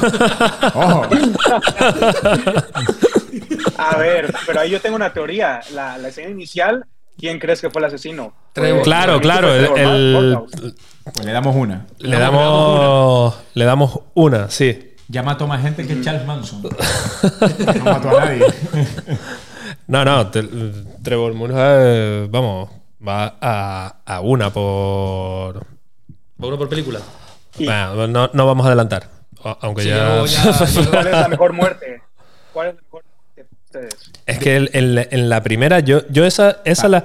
Hoy traía, traía concurso. Yo para mí la, la- la- la de la, la de las flechas en el tiro con arco, por el efectito de, de la flecha girando Ah, vale. y entra. Ah, pues, yo digo, girando. Claro, pero digo, es que- mira, es que está- realmente- El efectito de girar la flecha está guay. Es que realmente es- solo puedes elegir entre dos, esa y los de dardo. La- las otras son. Es como- te, es que- te las imaginas, ¿sabes? No, Están fuera de el- cámara. El, el cambio de rueda es. Ah, bueno, es- sí, pero es una devoción. Que le sale- es que esa, esa sale, esa sale mal, tío. esa no, no se ve. Es como. Estoy pensando, estoy pensando yo ahora que con la película es como muy Viernes 13, pero de R.L. Stein, creo yo, ¿no? como muy de pesadilla, como de Ghostbump, así como Sí, de- de Antena 3 a las 11 de la mañana. De esto, ¿cómo se llamaba la, la otra? Club de Medianoche. Bueno, Sí, eh, también. como el podcast, pero Club de Medianoche, la Sí, sí, serie, ¿no? Sí, sí, sí. Are You Afraid of the Dark? ¿Cómo era aquella también? Que era Sí. de- ¿Cómo se llamaba? En- Aquí en- Eh, terror en la No, Club de Medianoche. Club de Medianoche. Es verdad. Que es la de que, sí, sí, que siempre que- acababan la historia echaban Echaban- un cubito de agua Sí, encima sí, sí, del- de la hoguera. Gente prudente, tío.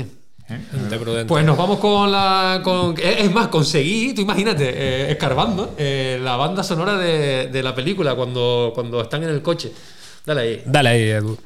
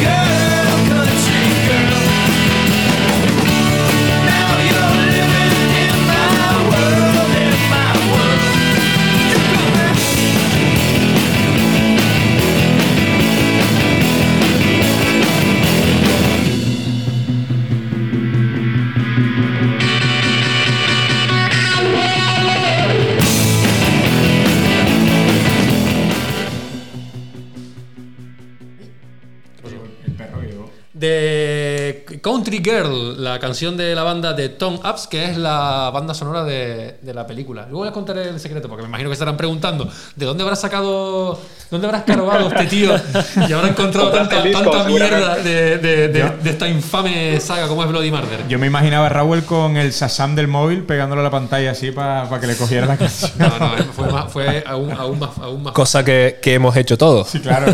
No, este- pero claro, tú estás viendo Bloody Murder y lo último que se te ocurre es pagar el Shazam para que la banda sonora aparezca, ¿sabes? Sí, lo único que estás pensando es que acabe ya, por favor. Pues ahora nos vamos a ir con la, con la segunda parte de, de Bloody Murder, que aquí en España se llamó Bloody Murder 2 Campamento Infernal. que el año pasado cumplió su vigésimo aniversario. ¿Sí? 20 años. Pues maravilloso. Porque es de 2003. Es verdad, cierto. Que se llamó eh, Bloody Murder 2 eh, Closing Camp. Eh, pues es exactamente lo mismo, pero. eh, Pero mejor. Pero mejor. Pero mejor, pero mejor. Así que chútale el, si quieres, chútale el. Mándale, el mándale el tráiler. tráiler. Le metemos el tráiler. Voy, a- Mándale con la Y- misma. voy a ponerle cinta, cinta VHS ahora. Mándale. Venga.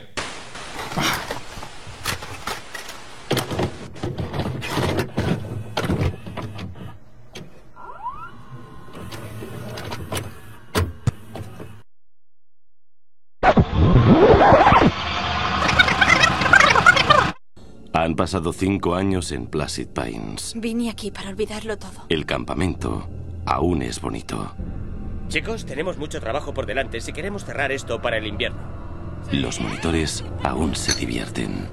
Quizá deberíamos disfrutar los próximos días. Me encantaría. ¿Cuál será la travesura de hoy? ¿Qué tal si jugamos al crimen sangriento? Oh. Pero una chica todavía recuerda. La verdad es que yo creo que voy a pasar. El hermano de Tracy desapareció aquí hace cinco años. Algunos afirman que fue Trevor Morehouse. Hay cosas que nunca cambian. He visto a Trevor Moorhouse. Estás flipando. ¿No sería un veraneante? Hay muchos que vayan por el bosque con una máscara, sheriff. Trevor Moorhouse es solo un invento para que los campistas se metan en la cama por la noche. Así que un psicópata inventado. Muy gracioso. James dejó una nota diciendo que le parecía que sería mejor que se fuera. Tres personas han abandonado este campamento en las últimas horas. ¿No veis nada raro en eso? Oh, Dios mío. No tengo nada que ver con eso. Ya no sé qué pensar. No te me acerques más. Los negros somos los primeros en palmar en las pelis de miedo. Tenemos un psicópata entre manos. ¿De veras creéis que Mike es un asesino? Empieza a parecerlo. Cuenta atrás desde 20. ¡Que empiece el juego! Escóndete en el bosque ¡Ángela! ¡Mike! y corre para salvarte. ¡No, Trevor! Campamento infernal. El segundo corte es el más profundo. No estás tratando con un psicópata de campamento de poca monta. Maravilloso, maravilloso. Bloody Murder 2 Closing Camp, Campamento Infernal. Aquí tenemos una mejora sustancial en, por- en to- en todos los sentidos. Eh, Empezando, ese- ese- em- ese- empezando, perdona que te corte, empezando por el tráiler. Empezando por el tráiler, claro. No, no lo había escuchado y tiene narrador y todo, ¿eh? Pero no, pero que Ese. Bloody Murder 2 es que es espectacular, excepto por el, al principio que te llevas una gran decepción cuando ves que la máscara de la máscara de Trevor, La- la de metieron- Trevor la- Moorhouse la es metieron- una- es una, máscara de mimo de estas bastas de, de- Y, a- y además creo que la metieron Lisa. en lavadora con agua caliente y encogió porque... Sí, sí, chica. Sí, sí. Y que encima eh, no es la que te enseñan en el tráiler. No, en el En tráiler. Ni- claro, en el tráiler ni el cartel, en ni el el cartel, perdón. Pero de bueno, de, de resto, eh, mejora en, en to- en todos los aspectos. Como, como hablábamos antes, se ve que el, eh, el director está más, más, más, ilumi- más iluminado. Este director se ve, se le ve un sentido un poco más de, de la estética. Ujú, sí, sí. Eh, este Rob Espera. Rob espera. Y conocido de, de otras basuras, tiene pinta, eh, como Leprechaun. In the Hood, que es el Leprechaun 5, si no me equivoco. Hostia, pues imagínate. Claro, tío. que hay que comerte las cuatro primeras. ¿eh? De la, de la saga. la- no, pero que luego que Leprechaun in the Hood hay una segunda parte. Leprechaun in the Hood 2. ¿Sabes? Que es en el barrio con Que es la con- 6. Que es con, con- No, igual es la 7. con negratas. Es como un medio spin-off ahí medio raro, donde el, donde el Leprechaun se va al, al- al barrio con, con- con los- con la gente de calidad, ¿sabes? Con, con todo el flow. Luego también tiene la película esta de, de la, de la saga Witchcraft, que eh, bueno, esta es del 88, pero la saga Witchcraft, que yo no he visto ninguna, pero que al parecer son como 27.500. Eh, pues Rob tiene... Y que tendremos remake este año. Ah, sí. Hay un remake que está próximo a estrenarse, sí, de, de Witchcraft. La, ve- la veremos antes que las originales, incluso a lo mejor. Pues no, vamos a, vamos, es más, vamos a hacer especial No, Witchcraft. no, sí, venga. con- con- volvemos a traer a Rob Espera. 17 horas. A mí llevamos dos, que- debo decir, Iván, que llevamos dos episodios de esta nueva temporada con las bases establecidas por Raúl y ya se me está haciendo cuesta arriba. Sí, no están nada contentos. Pero bueno, pero vamos, hecho, vamos a intentar retomarlo, De hecho, le hemos- remontarlo, le hemos- remontarlo. Le hemos pedido, por favor, que hacemos toda la temporada así, pero que nos deje un programa aventura y a mí para hablar de Dune 2 cuando se estrene. que por favor nos deje. Necesitan ese. Sí, sí, ese yo necesito poder hablar de algo que tenga por lo menos una fotografía en la que yo pueda eh, explayarme. Y por eso hemos traído Bloody Murder 2, tío. Hombre, porque se mejora muchísimo la fotografía, Claro, decir, claro, ¿eh? mejoraba en todos los Para empezar, como decía Iván, eh, aquí por lo menos ya, y como decía Iván Ventura, aquí ya es de noche. O sea, hay focos ya. Sí, hay O sea, focos, pero y yo, humo. yo no sé si, se- No, y- si te fijaste, mal usados. Bueno. Claro. Es una película Yo- que podemos el- decir es algo que, que, mm, tú- tú sabes más de, de fotografía de cine, pero que a mí me, me llamó la atención. O sea, ella cuando iba caminando por el, por el bosque, en la, creo que en la primera escena de esto, está oscura, de repente la iluminan, de Claro. repente vuelve Sí, a sí, sí, estar cuando- oscura. Cuando, Es- cuando está en esta, en esta secuencia de ensoñación, como en el Exacto, sueño. de, ¿no? de va- repente sí, hay, sí, sí. hay humo iluminado por detrás, que, que la luz viene de. Sí, me parece, parece que, que- que es una, una abducción. Sí, sí, sí. Sí, ese, ese principio de la peli, ahora como hablemos del argumento, es, es descolocante, ¿no? Es como ese, ese rollo de sueño, que la película empiece con un sueño y tal. Pero yo lo que quería decir de la fotografía, un momento rápido, es que mejora sustancialmente en el sentido de que, por ejemplo, antes que Iván comentaba que Bloody Murder 1, todo ocurre eh, prácticamente con el mismo, la cámara a la misma altura, eh, o sea, no se mueve ese trípode y tal. Y aquí yo le veo, volviendo otra vez, aunque antes hicimos referen- hice referencia a Evil Dead, aquí se nota una gran influencia de esa cámara al hombro con grandes angulares corriendo por el bosque de Evil Dead, el acercar mucho la lente contrapicado, el acercar mucho la lente a, a la cara de, de los personajes, una lente angular, acercarla mucho a la, a la cara de los protagonistas, sobre todo cuando están sufriendo eh, eh, el, el primer asesinato, por ejemplo, que se, se le pega mucho la, la- la lente a la cara.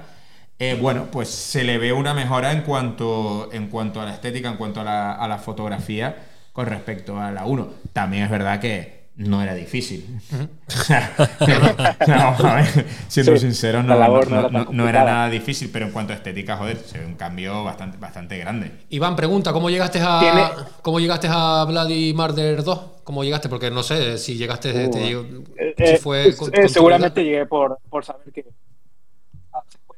y en, en Latinoamérica fíjense que estuvo eh, se nombró como campamento infernal únicamente no le, no le colocaron el número 2 entonces omitían la primera parte. Pero bueno yo en ese tiempo ya había visto la primera Ah, parte hacían bien, hacían era la bien. secuela. Pero aquí eh, eh, pero aquí en, bueno en México se, se distribuyó como campamento infernal únicamente entonces es prácticamente como ver un, un remake de la primera, de la, de la original, porque prácticamente la historia es, es similar, ¿no? Únicamente eh, mantiene ¿no? Eh, la historia de, de Jason y de, la, de, la- de su hermana, ¿no? Que llega al nuevo campamento. Pero lo que sí quería comentar es de que eh, esta, esta secuela, por lo menos siento que tiene como un concepto una estética no marcada, ¿no? Tenemos estos ángulos que casi en todas las escenas en las que, no sé, están los personajes sentados en, en- en la cafetería, o sea, siempre está como eh, ese ángulo extraño y hay mucho acercamiento y creo que al menos mejora en el sentido de, de cómo se ve la película. Tiene, tiene una fotografía mm, increíblemente mejor, o sea, mil veces mejor que, que la primera. Sientes que estás viendo una película cuando la anterior pareciera que estás viendo un episodio de una serie de televisión de, de muy bajo presupuesto, ¿no? Eh, el- hoy, hoy, que hoy es lunes, ¿no? Sí, hoy la, la Screen Queen de la semana eh, se la dedicaste a, a PJ Soles, a PJ Soles. La, Ah, sema- la semana pasada, semana pasada fue- se, la, se la dedicaste a, a Tiffany Shepy. Eh, cuéntanos, que bueno, que es la... que la- Es que- sí, dale, dale. Tenía el calendario, tenía el calendario para la grabación del episodio, entonces quería que fuera, que cuadrara con el episodio que estamos grabando el día de hoy, pero bueno, no se pudo. cuestiones externas. Y sí, eh, eh, Stephanie Shepis es una Scream Queen muy conocida de, de serie B. Eh, Bloody Murder 2 fue su primer desnudo y es mayormente conocida por esta película. Eh, Se me desconectó el, el audífono, espérenme. ¿Me escuchan bien? Sí, sí, sí, sí, te estamos. ¿Se escucha mejor? Se oye bien, se oye bien. Sí, sí, Se oye. Ah, Ok. Igual se, se me desconectó uno, pero creo que el otro todavía sirve. Entonces sí, ella ha hecho su carrera a base de, de- de trabajar en estas películas de, de serie Z, eh, estuvo involucrada en proyectos de, la troma, creo que en Troma y Julieta fue su, su primer papel a los 14, 15 años de edad. Y sí, les digo, Bloody Murder es muy conocida por ser la, primera escena de desnudo que hizo Tiffany Shepis en, en toda su filmografía. Y bueno, no sé si la, reconozcan o lo ubiquen. Eh, tiene su filmografía es muy extensa. Ha estado en Sharknado, ha estado en diferentes proyectos de, eh, directos para, para el VHS, para el video. Y recientemente estuvo en una serie de Star Trek, en Star Trek Picard, creo que se llama. Entonces, ha, ha estado, ha estado trabajando, ¿no? Sigue siendo activa, bastante activa en, Ujú. en el medio. Y, y bueno, es una fantasía ver a Tiffany Shepis en esta película. O sea, es, Sí. es como la, la cereza del pastel, ¿no? De, de- de lo que le hacía falta a la primera, lo, lo, lo tiene Bloody Murder 2 y Ti- Tiffany Shepis lo, lo da. Sí, eh, bueno, hay una, hay una entrevista también que conseguí leer y básicamente el- en el, eh, le preguntaban en la entrevista que cómo le fue en, en el casting y simplemente ella lo que contestó, le preguntaron por, por, por el desnudo, ¿cómo llevas tú los desnudos y tal? Y ella directamente cogió, se, de- se desnudó y, y dice, y dijo, dice eso de que, bueno, y a, y a- y a partir de ahí ya se me quedó el, el rol de, de golfa, decía. Y bueno, y se ve que eso es lo que eso es lo que le, le- ese desparpajo, ¿no? Digamos, es lo que le ha dado un poco eh, esa fama, también como ese eh, físico como muy dos milero también. eh, eh, A mí, me, pues- a mí me recuerda a un. Tengo confusión, pero me recuerda a una chica, a una de las actrices de Jóvenes y Brujas. sí, exacto, sí. Tiene, tiene, esa, Sí. tiene esa estética, ¿no? Ah, sí, exacto, exacto. Me- se, me, se me recordaba un montón. a- Es como sí, a- es- esa- sí, eh, eh, y eso como que le, le- eso fue lo que le, le facilitó y es lo que le da a Bloody Murder 2 lo que no le dio eh, Bloody Murder 1. Teta. Sí, no, y, so- y sobre todo Y el- la, la cara, la cara de ella tiene, tiene una cara, una, una, una presencia con carácter. Sí. Y entonces que es una cosa que desde la primera adolece de ello, todas las actrices y, y los actores, pero si estamos hablando de las actrices, son muy ingenuas, son, tienen cara como muy sosa, con ca- cara que no, de- que no las vas a recordar. Y ella tiene una cara de, de presencia en pantalla, ¿sabes? Que independientemente que haya estado especializada en, en- en películas de serie Z, es una actriz que tú la ves y llena la pantalla. O sea, que dices, hostia, me la, me la creo. Es una chica que está aquí y está aquí, ¿sabes? Y, y eso mola mucho. Bueno, iba- me voy, a, me, voy a, me voy a excusar un poco por lo que he dicho, lo de, lo de golfa y lo de tetas y tal,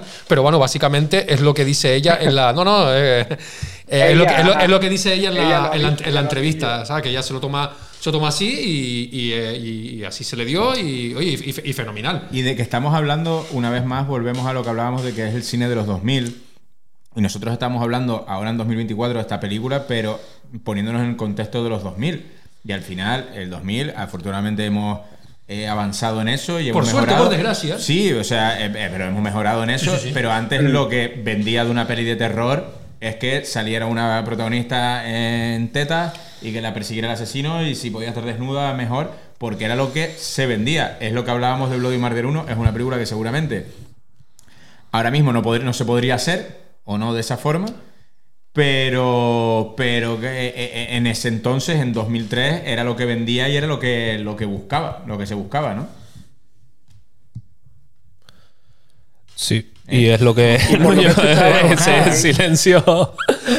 No, pero es, es lo que lo que decíamos de eh, al principio, de, de que incluso eh, se reían ellos mismos de eso, de, de enseñar, ¿sabes? De, de voy a morir la primera y con el negro, no, voy a ser yo.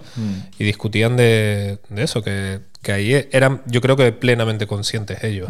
Bueno, voy a comentar un poco de qué va la Bloody Murder 2. Eh, después de cinco años de, de Bloody Murder 1, de los asesinatos de, de Trevor Moorhouse, en este caso Nelson Hammond, eh, pues una de los, una de las, la- el último, el Jason, que se quedaba tirado en el bosque, pues eh, al final pues es como víctima de, de Trevor Moorhouse. Eso, sale, eso no sale en ningún lado, sino No. como termina la película y comienza con una ensoñación de, de su supuesta hermana, que es la protagonista, Tracy. Eh, y ella va a trabajar pues al campamento ese, pues como un poco para redimirse un poco con, con su hermano y la, y la muerte y, y- y darse un poco, ¿no? Sí. Como investigar un poco, digamos. Bueno, no, tampoco, sino simplemente va ahí porque, porque Sí, es, lo que, bueno. es, lo que, es, lo que, es lo que le toca. Y bueno, y ahí pues lo mismo que Bloody Murder 1. Eh, hay un asesino en el, en el bosque, esta gente juega al, al juego que esta vez se llama Crimen, San- sí, Crimen, San- Crimen sí. Y eh, es exactamente igual que el otro, pero en vez de que se esconde uno y todos tienen que ir a buscarlo, es al revés. Es el escondite de toda la vida. Se esconden todos y uno tiene que ir a buscarlo. Y esto lo explica muy bien en el corte que vamos a aventura ahora. Trevor era el hijo del director de campamento más malo que se ha visto jamás por aquí. Verás, tenía la costumbre de chivarse a su padre de los monitores. Y un año, varios monitores se propusieron gastarle una broma para vengarse de él. Pero las cosas se descontrolaron y, sin saber cómo, Trevor estaba en el fondo de un barranco medio muerto, con la cara comida por los pájaros hambrientos. ¿Y qué le pasó? Bueno, naturalmente él... Naturalmente, fue al hospital.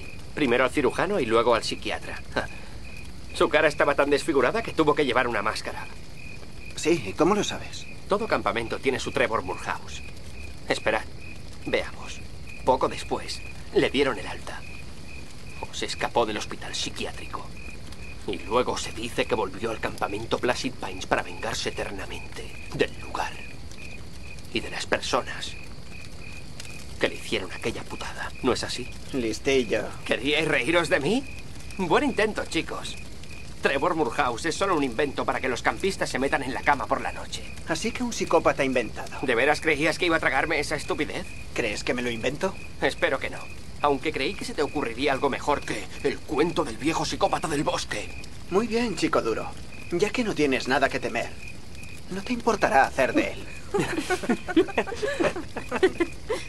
Bien, queridos amigos. Ha llegado la hora de jugar a... Crimen sangriento. Bueno, pues como he podido No, comprobar. no- lo explica, pero- No eran, no eran las reglas de crimen, de crimen sangriento, pero era la historia de Trevor Moorhouse. No- nos pone en situación de Trevor Moorhouse. Ya la gente sabe ahora quién es. ¿Quién es Trevor, quién es Trevor Moorhouse, tío? Pero es justo la escena en la que van a jugar a. A crimen sangriento. Exacto. A correr y a, reír- esconderse. y otra vez a, a hacerle la broma al novato. ¿eh? La misma que en la primera. La misma broma, ¿eh? Claro, ya, ya que es cuando se enfadan entre ellos y empieza ya con el rollo del judónido otra vez, de este se enfada con este, el de uno desaparece eh, porque tal, eh, entonces empiezas ya a sospechar de otra vez de, de- de todos y de todas. Así que...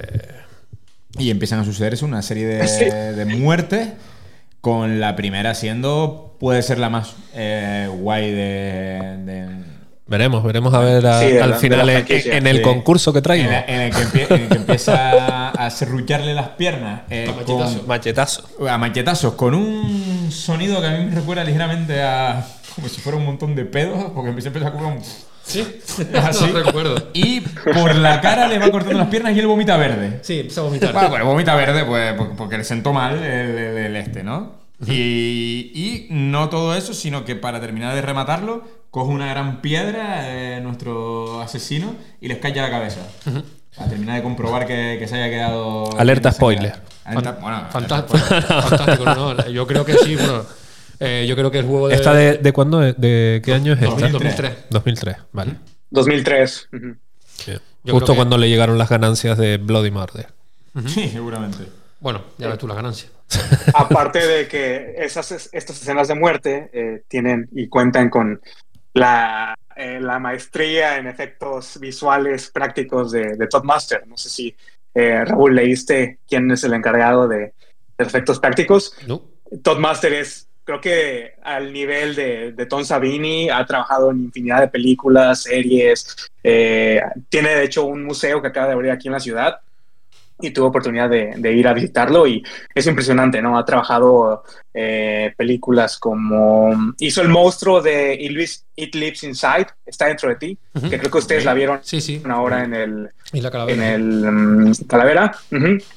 Un monstruo. Y, infinidad, ¿no? Eh, ha trabajado en Hindú, ¿no? las películas de Underworld, en, en Predator, series como Herlong Grove, eh, True Blood. Ha, ha hecho infinidad de, de, proyectos, películas y series y es bastante reconocido. Y fue uno de sus primeros proyectos, eh, Bloody Murder. Por eso se ve también. O sea, creo que eh, es lo que hace que vean esta película. O sea, los efectos prácticos están bien realizados, no son obsoletos, se, sigue, se siguen viendo bien a, hasta este momento, eh, este 2024, y creo que es lo, también lo divertido, ¿no? El, el, darle ese toque como más gore y, y, más sangriento a una película que definitivamente le hacía mucha falta, ¿no? Sobre todo la primera parte. Total, total. La, bueno, la, la, escena de, de, la primera muerte, cuando, cuando le, le tiran la piedra en la cabeza, es un segundo, segundo y medio, y, y a mí se me quedó esa rollo blanco sí, saliendo. Puedes ver, ¿no? puedes ver la explosión. Sí, de, sí, puedes ver la explosión y, y es, un, es un segundo. Sí, muy gráfica, está muy, está, está muy uh -huh. guay. Eh, es que ya es repetirse ya con, con de uno porque no bueno espera excepto, espera espera, espera. excepto el par de cosas aquí bueno, está la, la, la, gran inclusión de una, un gran personaje que es Juanita. Juanita, sí, hombre. Juanita que, que ya, ya sabe cosas y ella no quiere estar con, con Trevor Moorhouse en el campamento y va a cocinar sí. las cosas rápido para poder seguir a su puta casa. La señora Virginia, Virginia Mendoza. Exacto. Eh, Coño, familia mía. ¿Sí? Ventura Mendoza. Sí, sí, sí. Sí, hay una, una señora que es la, de, la del comedor que que gran personaje sí que aparece por allí y, y otra vez lo mismo el, eh, eh, advierte a los campistas de la presencia de, de, de, la, de estos accidentes porque son mm. culpa de Trevor Burhouse y poco menos que le dicen venga bonita ya ya sí ya. sí pero me, me, encanta porque desaparece de la peli sin, sin dejarse dice, no, sin dar señales ella dice no no eh, señor tal yo le yo le cocino aquí para los, los días que quedan pero yo me mando pero me voy ella lo dice que ya va a dejar preparada la comida y que se va a ir sí. muy inteligentemente por parte sí. de Juanita muy bien no solo por Trevor Murhouse, sino por aguantar a esa manada de subnormales rondando por ahí. Uh -huh. Pero a mí eso yo creo que eh, al final es un poco este personaje, es un poco el, el, el, el de la película anterior, ¿no? El Henry de, de la película anterior, ¿no? Un poco de, de, no ella no está sí. loca, pero ella es un poco la que advierte de no me pienso quedar aquí, tengan mucho cuidado con esto y, uh -huh. y, y, y tal, ¿no? Sí, les, les da la, la exposición ¿no? a sí, Trevor Morehouse. Exacto. Les advierte acerca de, de, de él. Eh, pero eh, creo que yo es lo que les decía, es como un reboot, remake de, de la original, porque al final todo es similar, ¿no? Mm. El, los pleitos que hay con los personajes son similares a la primera, eh, también el novio se lía con la mejor amiga, eh, el, todos son gilipollas, los hombres, eh, sí, son, son cosas muy similares que yo podría decir que no hay necesidad de ver la primera para ver la segunda, porque al final te explican lo que sucedió en el, uh -huh. los cinco años anteriores, ¿no? En el campamento anterior.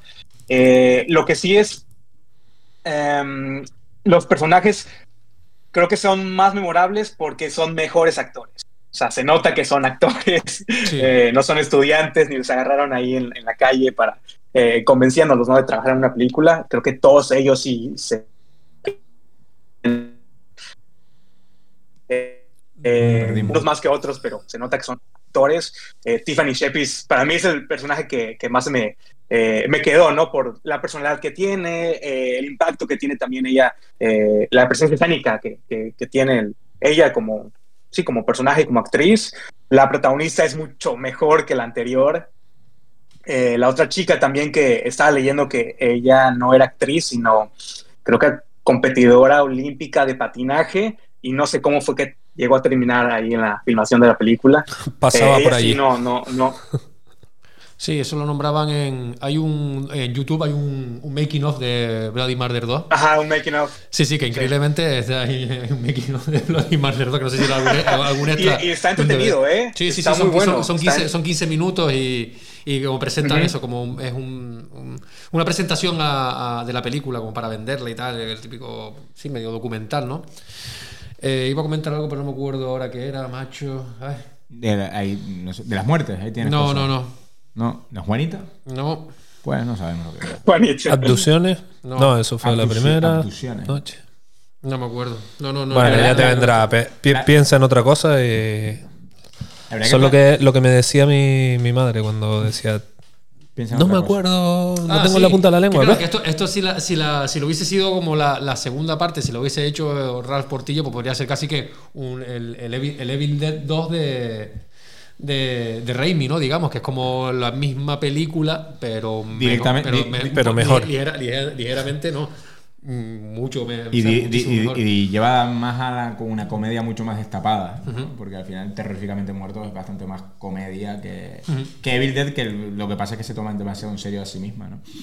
Yo antes, eso es una cosa de que hablábamos antes y que lo, lo decía Iván de, Blood, de Bloody Murder 1, que si la hubieran hecho más comedia a lo mejor habría tenido más éxito.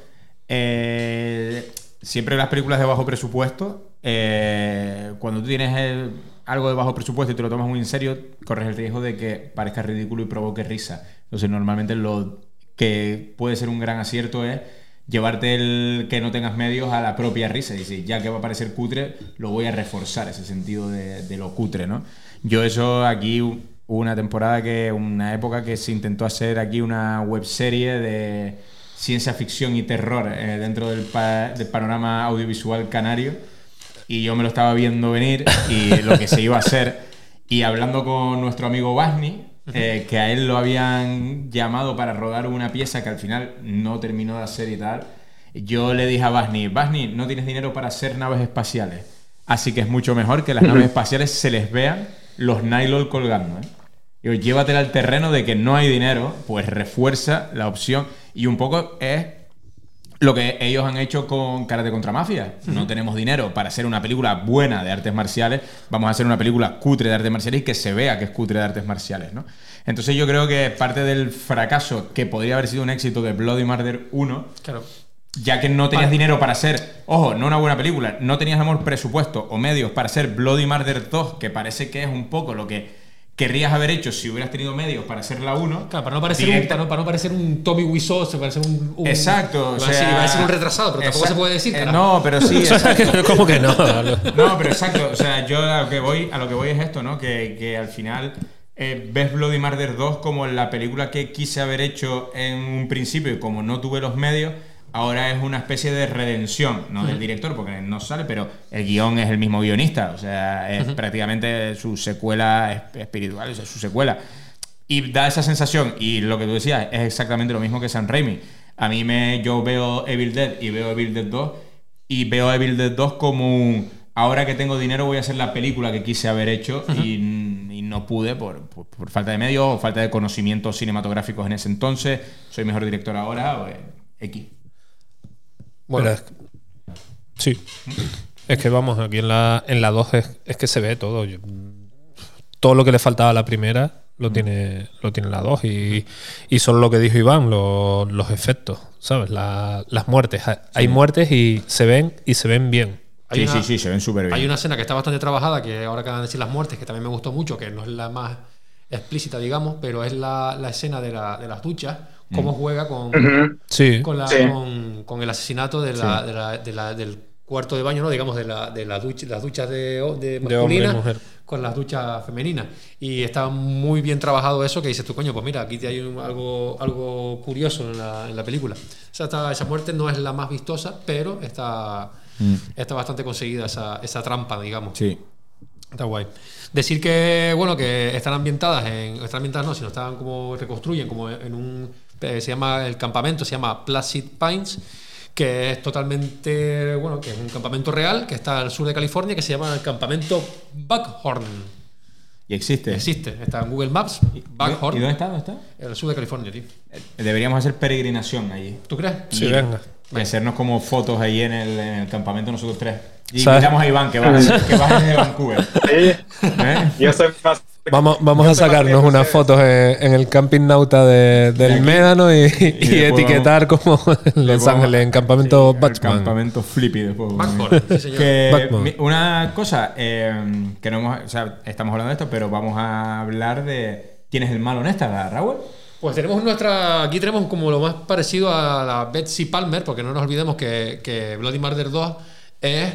eh, pues una, un casi que un remake copia de, de, Vier- de Viernes 13.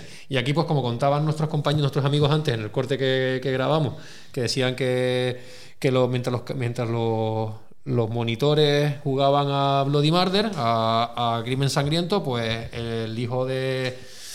No me acuerdo cómo se llama ahora. Del, del, del- del- Clayton. Sí, Clayton, pues eh, se caía por un barranco y, y le pi- y los pájaros le, le picaban la, la cara.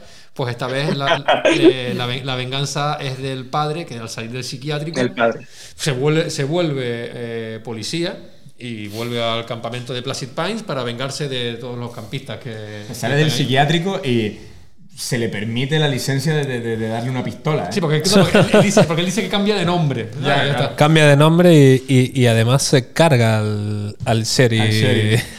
que había en ese se- momento. Y se, y se hace policía y pues así se Y comete las fechorías, pero al final descubrimos que, que está ahí eh, eh, su hijo, me parece, ¿no? Y, Sí, sí. y hay como un último momento en el que antes de matar a la última chica, mata al padre y se redime. Sí. Y Oh. es, su, es su única muerte en realidad. Y en esta sí. Sí. Es su única muerte cierta. Porque la otra, la otra mm, igual era Clayton. En Sí, la primera, sí, claro. ¿sabes? Es que no, no lo sabemos. Claro, claro. En esta es la única que tenemos Pero- constancia. Lo más interesante de lo que están diciendo ahorita es que la revelación final sucede a escasos 10 minutos que 10 minutos que acabe la película. O sea, hasta ese punto no sabes quién es el asesino. No, no, no, no, no lo Ya sabes. tus teorías han sido descartadas y sorpresa, es el policía que va manejando con la chica. O sea, ah, para mí eso se me hizo más ridículo todavía que la primera. El por qué explicarle los motivos. Mejor mátala y ya, o sea, quédate callado. Pero sí, es, es, es lo, lo, lo camp, ¿no? De- Y además- además es que el- la el- chica- La chica tiene cara como de. ¿Qué, qué- qué coño me estás contando? Sí, ¿Qué, qué- qué- qué- qué estás, qué estás hablando ahora? ¿Por qué paras el coche aquí de repente? Hasta que se, se da cuenta y, y abre la puerta. Sí, Es eso, como- eso es muy de malo, ¿no? De película, hablar en exceso, ¿no? Y desvelarlo Sí. todo. Es como, tío, mátala y ya está. Que no, tú no tienes que dar explicaciones a nadie, y menos a la gente que vas a matar. Pues aquí supuestamente acabamos, supuestamente aclava- acabamos con la saga Bloody Murder, supuestamente. Pero señores, no es así. Pero ah, porque es hay una cinta apócrifa. Hay dos películas más. Apócri- apócrifa. Hay dos películas más, tío. ¿Tú sabías esto, Iván, que habían dos películas más? Sé que hay una más de Grave- Graveyard, algo así. De Graveyard, que sí, fue en el del año 2006, 2007, pero no la he visto. Buah. Nunca la he podido conseguir. Eh, yo la vi, no la- decirte qué trata. Tuve, tuve la, la- por suerte o por desgracia, la conseguí en. La conseguí, pero la, tu- la, la tuve que ver en, en inglés. No comparte. eh, a- no sale Trevor Morehouse en este Oh. No, pasa en el campamento. No, tampoco. ¿no? O algo así. No, eh, pasa en, en- en Placid Pines, pero en el cementerio de Placid Pines. Ajá. Y, lo- y ellos se quedan en, el, eh, en un campamento de, en el campamento de, Placid Pines que está cerca del cementerio porque por lo mismo eh, van a jugar a, a asesinos, asesinato sangriento, Mm. eh, juegan como juegan al escondite y durante el escondite pues hay, una- hay un accidente dentro del cementerio, uno uh, le hacen la broma, se sale corriendo y se clava la- unas vallas y muere. Entonces a los cinco años vuelven otra vez, como no sé si es el aniversario de el aniversario de, de la muerte del nota o de o, o- o celebran porque que uno salió de, de la, de la porque uno entró en la cárcel pero bueno que básicamente el, el asesino se llamaba eh, Peter Bishop o algo así no es, no, no es, Tre- no es Trevor Burgess Como eh, el, como el protagonista de Fringe. pues y así, como algo, no sé qué el, Bishop el de Alien. Ah, Bishop, Bishop, Bishop, el, el el droide. sí, El droide. el Sí, robot. señor, ¿eh? Y luego eh, la otra película Madre mía, pero- ¿cómo, cómo sabemos? ¿Cómo lanzamos referencias?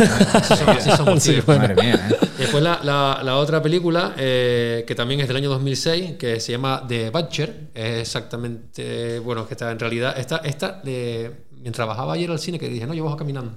Sí. Eh, pues estaba caminando y me puse a buscar The Butcher y desgraciadamente la encontré. ¿Y la viste anoche? Y lo cual, no lo, no, lo cual me hizo arrepentirme de ir a ver cuando acecha la maldad. No. Y dije, y dije, y dije, yo me voy a haber quedado en casa viendo The Butcher, tío. Tenías, no, no, no. tenías que ir a compartir tiempo con tus amigos también. Muy bien, sí, no, que no, somos pero, nosotros. pero me quedé ahí como en plan de me cago en la puta de Butcher. Pues está, está, en, está en, en latino, y, pero esto es como más. La empecé a ver cuando llegué al cine. La empecé a ver y es como. mm, Es un, un grupo de amigos que van en coche y, y- y se queda. Es como una mezcla. Si, si Bloody Murder es una mezcla entre Viernes 3 y Scream, pues Bloody Murder es como Las colinas tienen ojos y La matanza de Texas. digamos. Dijiste dos veces Bloody Murder, pero te entendimos todo. Mm, Bloody Murder Y Scream. Sería Viernes 13 y Scream. No, No. The Butcher. The Butcher Ah, es una, esto- mez- si- si de- una, si- una mezcla entre Las colinas tienen ojos y. y, la, y La matanza de Texas. Ok. Ujú. Por eso, pues si Bloody Murder es una mezcla entre Scream y Viernes 13, The Butcher es La Matanza de Texas y Las Comunidades Tienen Ojos. Ya lo entendí. Ahora sí. Vale. Y lo- yo creo que y- nuestros y- oyentes también. Y lo, y lo mismo, eh, un tío, eso, un tío enmascarado y tal, eh, la, la misma, la, misma, la misma mierda, vamos. Mm. Así que. Pues- y sí, y bueno, y, y la cosa, al parecer, eh, hay unos tarados, tío, que aquí es donde voy a saltar yo ahora con. Hay unos tarados que tienen una página web eh, muy- que está muy, muy activa, que hasta ayer estaban colgando cosas, que se llama bloodymurderfilms.com. Y los tíos. Y, lo- y los, y los tíos, colegas, eh, eh, suben eh, post to- todos los. Tienen el, el típico foro de mierda, ¿sabes? Eh, pues hay, pues hay uno, de, los- uno de, los, de los mediadores del, del- del foro, que es un, será un tarado, porque no tiene, no tiene otro nombre, eh, está en nota eh, en plan de, de hacer un remake de. De Bloody Murder. Bloody, de Bloody Murder. No, porque sa- que saquen un crowdfunding que metemos pasta todos. ¿eh? No, no, sí, sí, yo, yo- yo por lo menos lo voy a Yo también apoyo. sí, sí, Ven, sí, ven, venga. Iván, Iván mete pasta Pues también. avisa- avisaré, avisaré, porque eh, eh, tienen página de Facebook también, que les di a seguir, tienen Twitter. eh, Nada, ponles, ponles el enlace del podcast. Y claro, por supuesto, eh, esta gente está muy, está muy activa y está muy, eh, muy arriba con, con Bloody Murder.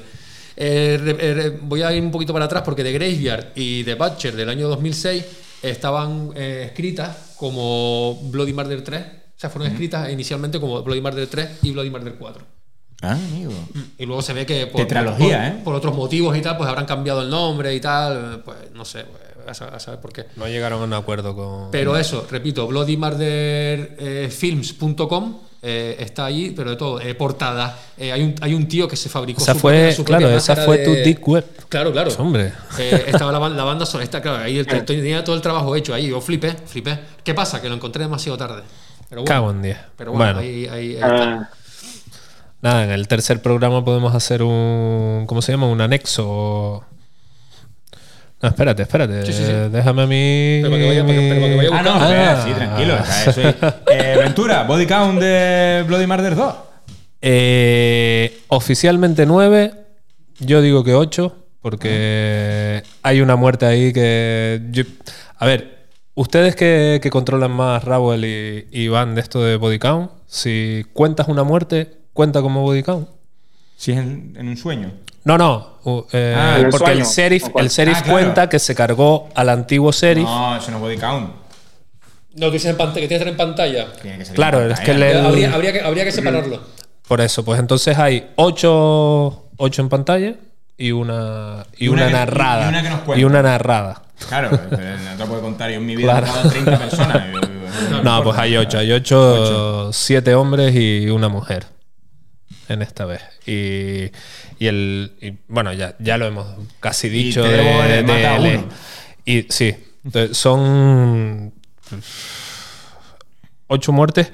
Es más, la primera, la del sueño, yo creo que se la dan a, a Clayton.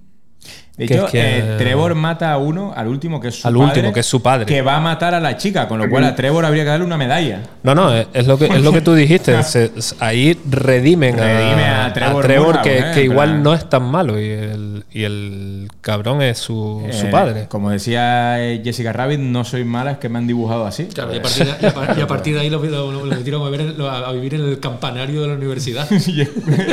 este, como es Big Man on Campus. Big Man on Campus. Y la, la, la tienen clara, la, La muerte. la, la mejor muerte de, Yo la mía de sí. Count- de Pero, eh, que empiece de- que empiece de Iván. Tenemos Empiece ahí Iván. a la primera, que fue me he apuntado los nombres. O A sea, ver, imagínate. cuéntanos las muertes. Mira, la primera, Jason Hathaway, empalado con una motosierra a través del pecho. El brudita, ¿eh? Ojo, ¿eh? Seguimos. Ojo. La segunda, James. Le cortan las piernas a machetazo y le escachan la cabeza con una piedra, que fue la que dijimos antes. Bien. Luego muere Ryan, que es el, ese homenaje a usar de nuevo la ballesta o, Sí, aquí, o no, tal, que aquí evo- evoluciona, aquí la- evoluciona de, de arco a de ballesta. arco a ¿eh? ballesta y nada, le atraviesa el cuello con una flecha y lo entierran vivo. Exacto. Que no, no es poca, no es poca cosa. Luego ya viene el que anunciaban Elvis, que es eh, el personaje negro. El que negro. Lo, sí, sí, que le- lo apuñalan por la espalda en esa escena que, que le gustó a Rawal de, de los baños y, y le dan varias puñaladas y, y terminan cortándole el cuello, la garganta. Vamos. Luego ya viene Ángela, que es la que hablábamos, que la chica de- del desnudo, que para mí fue, fue una, bue- una buena muerte, que es un machetazo en la En la cabeza, seco. Clásico. Clásico a lo cuando acechan la maldad. Ah. ¿Eh? Aler- alerta spoiler. Alerta spoiler. No, en Viernes 13 también hay un machetazo en la cara, ¿no? Sí, sí, hay machetazo, machetazo en la cara. 13, ahí. la primera. Y había otra también que no Sí, ahora. Luego, para mí, la. Esto la, la- la voy a quitar, le, le voy a dar un accessi por la muerte más mala, que es la de Rick, que es un, un disparo por la espalda. Ahí, sí, esa. sí. No hay mucha fantasía ahí. No, no, y, y además a cara descubierta Sí. le, le acusaban y tal. Luego ya viene la muerte de Mike, que no se ve cómo lo, cómo lo matan, pero todo apunta a que fue apalizado a golpes porque se ve con la cara toda moretada en la parte trasera de- del coche de, de Clayton, de, de la patrulla. Y luego el sheriff. Y luego ya el sheriff, que, que lo decapitan con, con la motosierra. La única muerte segura de, de Trevor, De Trevor Moorhouse. Pues yo. ¿Con cuál se quedan? Yo me quedo con la eh, motosierra en las piernas y, y- Machete, machete. Machete en las piernas y tormo en la, y, pie- y piedra en la cabeza. Sí, señor. Yo me quedo con esa. Yo creo que. Sobre todo por la, la, la, la ambientación sonora, creo que gana muchísimo. Y el vómito verde y todo. Eh, Iván. Eh, yo antes de, de decirles cuál fue mi muerte favorita, tengo unas curiosidades con los nombres de los personajes. Ah, pues dale. Eh, el personaje de Ryan, de Ryan, que era el que traía la, la polera, la playera blanca, el novio de de Ángela, eh, no sé si se dieron cuenta que es igualito a Ryan Phillip de Sé lo que hicieron el verano Sí, pasado. vale. Idéntico, o sea, el, el- el cabello, eh, hasta el tipo, la, la actitud que tiene. De ahí Ángela, eh, quiero creer que el personaje está inspirado en el de Sleepaway Camp. Ángela, la, la- la asesina, ¿no? De, de Campamento Infernal de, la, de los 80, 81 creo que es. Que se llamaba la- el personaje de esta actriz, ¿cómo se llama? Felisa Rose. No sé si la, la han visto. Sí, sí. Rabo, Sí. solo. Y, no, no. Y Elvis, Elvis, si no me equivoco, es el nombre del gato de Sigourney Weaver en Alien, un gato negro. No. Jonesy. Jonesy. ¿No? Jonesy, Jonesy. Ese, Jonesy. ese te lo aseguro porque, vamos. Porque la aventura tiene un gato que se llama Jonesy. Tenía, tenía, tenía. Doble, tenía doble. eh. Mi primer gato se llamaba No sé, Jonesy. no sé por, no sé por qué hay, o no, voy a buscar si hay algún gato en alguna película de terror que se llame Elvis, no sé, me suena mucho. Mm, Así, a bote pronto. Habría que A pensar. bote No, no pronto doy. no, no doy, pero, pero el de Alien no. El, El de de Alien seguro que no. Que... Ok, Jonesy. no sé, error mío, pero los, los otros dos quiero creer que sí son como homenajes o referencias a las otras películas. El de Ángel Addis, seguro. Y sí, mi muerte favorita es la de, la de James. Mm, es todo, ¿no? Lo tío. prolongado que es, lo- el sufrimiento, ¿no? Cómo se va ahí, este, pues, el pobre, ¿no? Le, le cortan la, la pierna y luego se la avienta y se la pone de un lado y él, él la ve, ¿no? Ve su, su pierna mutilada. eh, es, y, el final, ¿no? Con lo de la, la piedra en la cabeza, creo que es la mejor construida. Es que además es en la que más Se nota que... es en la que más se recrea, ¿no? Eh, a la hora de, de- de filmarla es, en la- es el asesinato que más eh, se recrea, ¿no? Entonces al final es el que aficionados del gore y de esto es donde más disfrutas. Porque al final la más larga lo que estamos queriendo ver es sangre, vísceras y, y eso. ¿Y tú, Ventura? Yo me quedo con esa, pero estaba entre esa y la de enterrarte vivo, tío, porque Mm, también. Es un poco, un poco jodida y aparte por, por lo... O sea, actuada está, está horrible, como, como muere, pero se queda como, ¿qué coño pasa aquí? ¿Qué, qué, qué me ha pasado cuando le atraviesan con la flecha el cuello? Mm. Se queda ahí un momento de, de que no entiende lo que le está pasando. Pero bueno, yo, yo creo que nos quedamos con la de, con la de James, James. James, a, a muerte. James, Nunca, sí. mejor, nunca mejor dicho.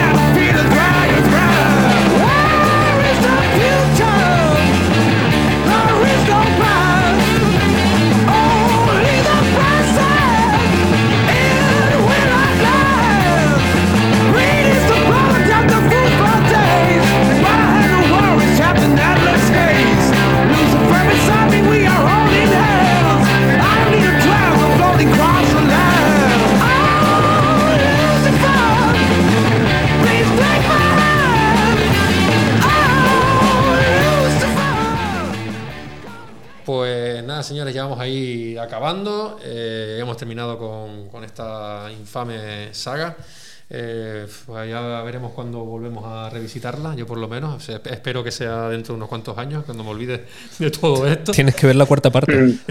sí, cuando la, cuando la saquen, pero bueno, será, un- será un No, proyecto. coño, no, no estaba, esta no estaba. Ah, de Batcher, sí, pero no la. Batcher. Sí, estaba, la, la encontré en latino, pero creo que no la, creo que no la voy a, no la voy a ver. La estuve viendo un, Ah, un- un la estuve viendo un trocito, pero no era demasiado, demasiado eso, infame, tío. Era- yo creo que ya estoy de Trevor Moorhouse. eh, me declaro fan. Trevor Moorhouse. Eh, pero creo que voy a tener que reposar todo esto un poquito. Y nada, y ahora como es habitual en nuestro podcast y en muchos podcasts también, pues vamos a ir con la parte de, de recomendaciones. Eh, empieza pues Iván, no te lo comentamos, pero bueno, eh, me imagino que estarás preparado porque es como lo más normal, ¿no? Digamos, La- eh, alguna Sí, recomendación no, no, que tengas. sí. Yo tengo una anti-recomendación. Ole, esa es la que me Sé gusta a mí. que eh, no sé si en España ya se estrenó la, la de la piscina, la de Aguas Siniestras, de Night Swim. No, Es- y le tengo esta cinta de, de Vimos el, vimos el tráiler ayer en Cuando se echa la maldad. Ok, eh, yo vengo a decir que, que eh, guarden su dinerito y que se esperen a, a que esté disponible en línea. No pierdan su tiempo. Se viene verdad. especial el bioretratranque de la piscina. No, no, no, no, no, Sí, eh, eh, es, ¿cómo decirles? Eh, es, me esperaba más. Creo que el tráiler eh, lo, pude ver también hace como varios meses atrás. Me, me vendía una idea que al final no lo es. Eh, yo lo comparo mucho con este episodio que vi hace muchos años de Le temes a la oscuridad, que era de una, de una entidad que vivía en una alberca. Entonces yo me esperaba, ¿no? Que eh, ver, eh, pues un tanto la, la mitología y que estuviera eh, cargada, ¿no? De, de buenos sustos y que se enfocara en sí, en la piscina. Y la película, aunque sí nos regala esas escenas, se va por otro lado, se va por el- la parte emotiva y familiar y el drama que, O sea- con la familia que, que llega a esta casa. Y creo que a- a- en el punto medio como que ya no sabe por dónde irse y te involucra con lo típico de, de las películas que eh, empiezan a meterte, no sé, como el personaje asiático que te da una explicación o la entidad que viene de- de- del más allá o que tiene un poder, no sé, eh, supremo. Es, eh, eh, no sé, como que al final no supo resolver algo que en mí sencillo, ¿no? Una película sobre una alberca con eh, una alberca endemoniada, algo así como un Amityville, pero con enfocado solamente en la alberca. Y la película para mí se, se me hizo como muy tediosa, o muy eh, un tanto insufrible y no la recomiendo. O sea, véanla bajo su propio rie- riesgo y no inviertan su dinero en ella. Yo tenía- o sea, que no- no- que nos vuelve a engañar James Wan con, eh, con el tráiler. Amazon. Produciendo sus películas, ¿eh? Por supuesto, siempre James Wan eh, así haciendo la suya. Sí. Y- y, Haciendo más- y trampa. más con, con, con Blumhouse detrás, que está claro que son un poquito tramposos. Yo le tenía muchas ganas a esa película porque me recordaba a. a- a- yo tuve la suerte de, de- de veranear pues, con, con- con piscina. Y siempre era como, lo, Ujú. como, como lo, lo más, era como poder bañarte por la noche. Y, Sí, sí. y claro, y hay un par de escenas en, la, en, la, en el tráiler que bueno, que me recordaba esos momentos que te metías eh, eh, bajo el agua y estaba todo oscuro y te, y te daba ese miedo. Entonces, claro, re- reviví esos, esos momentos y dije, coño, qué, qué, qué, qué guay, ¿no? Pero bueno, eh, sí es verdad que estuve leyendo un poco. Porque eso, no le tenía mucha, mu- no, no le tengo mucha estima a, a, a Blumhouse, y más sobre todo después de estos últimos, estos últimos años. Y, y, eh, indagué un poco y se ve que no, no va por donde, por donde debería de ir. Así que bueno, ahí queda Y la advertencia. Exactamente, la mejor secuencia de la película es la, de- la- la que nos muestran en el tráiler, que es la de- del Marco Polo. Que odio ese juego. No sé, creo que Eh, también el hecho que se fueron muy, eh, muy por los efectos digitales. Se los juro que la, la escena de la bañera en, en Pesadilla, donde Nancy es- es- se estaba bañando, ¿no? Y mil veces mejor que, que esta película de pleno 2024 con 15 millones de presupuesto. O sea, no, no sé, hay, varias cositas que a mí no me gustaron, que quería que me gustara, por la, al final el concepto me parece interesante, ¿no? Una alberca, como dices tú, muchos crecimos, es como un, para mí alberca es sinónimo de, de- de euforia, de un lugar de punto de reunión y aventuras y juegos, y la película no lo es, o sea, no, no es ni divertida, tiene ciertos es- eh, momentos y escenas donde hay un poco de tensión, pero digo, no, no, o sea, para, para mí es decepción absoluta de este 2024. Bueno, esperaremos entonces a que aparezca en Video On Demand, que seguramente va- saldrá Sí. rápido en plataforma. Si no, pues- Mañana. Mañana ya sale la, la tienen. Joder, aquí no se ha estrenado todavía. Sí, en mañana, cine. mañana sale. Bueno, pues entonces mañana la tendremos de maneras ilegales. Sí. Entonces, mañana, mañana mismo estará colgada en internet. Si no le quieren dar dinero a, a Blumhouse, pues y, y devolvérsela por, por el exorcista. Que bueno, ahí a ustedes si duermen tranquilos con, con ello. Ventura, recomendación? Recomendación, yo traigo una re-recomendación porque creo que ya lo, recomendé en algunos de, la primera temporada, pero no. con- mi cabeza es así y, y no los traje eh, en ese momento.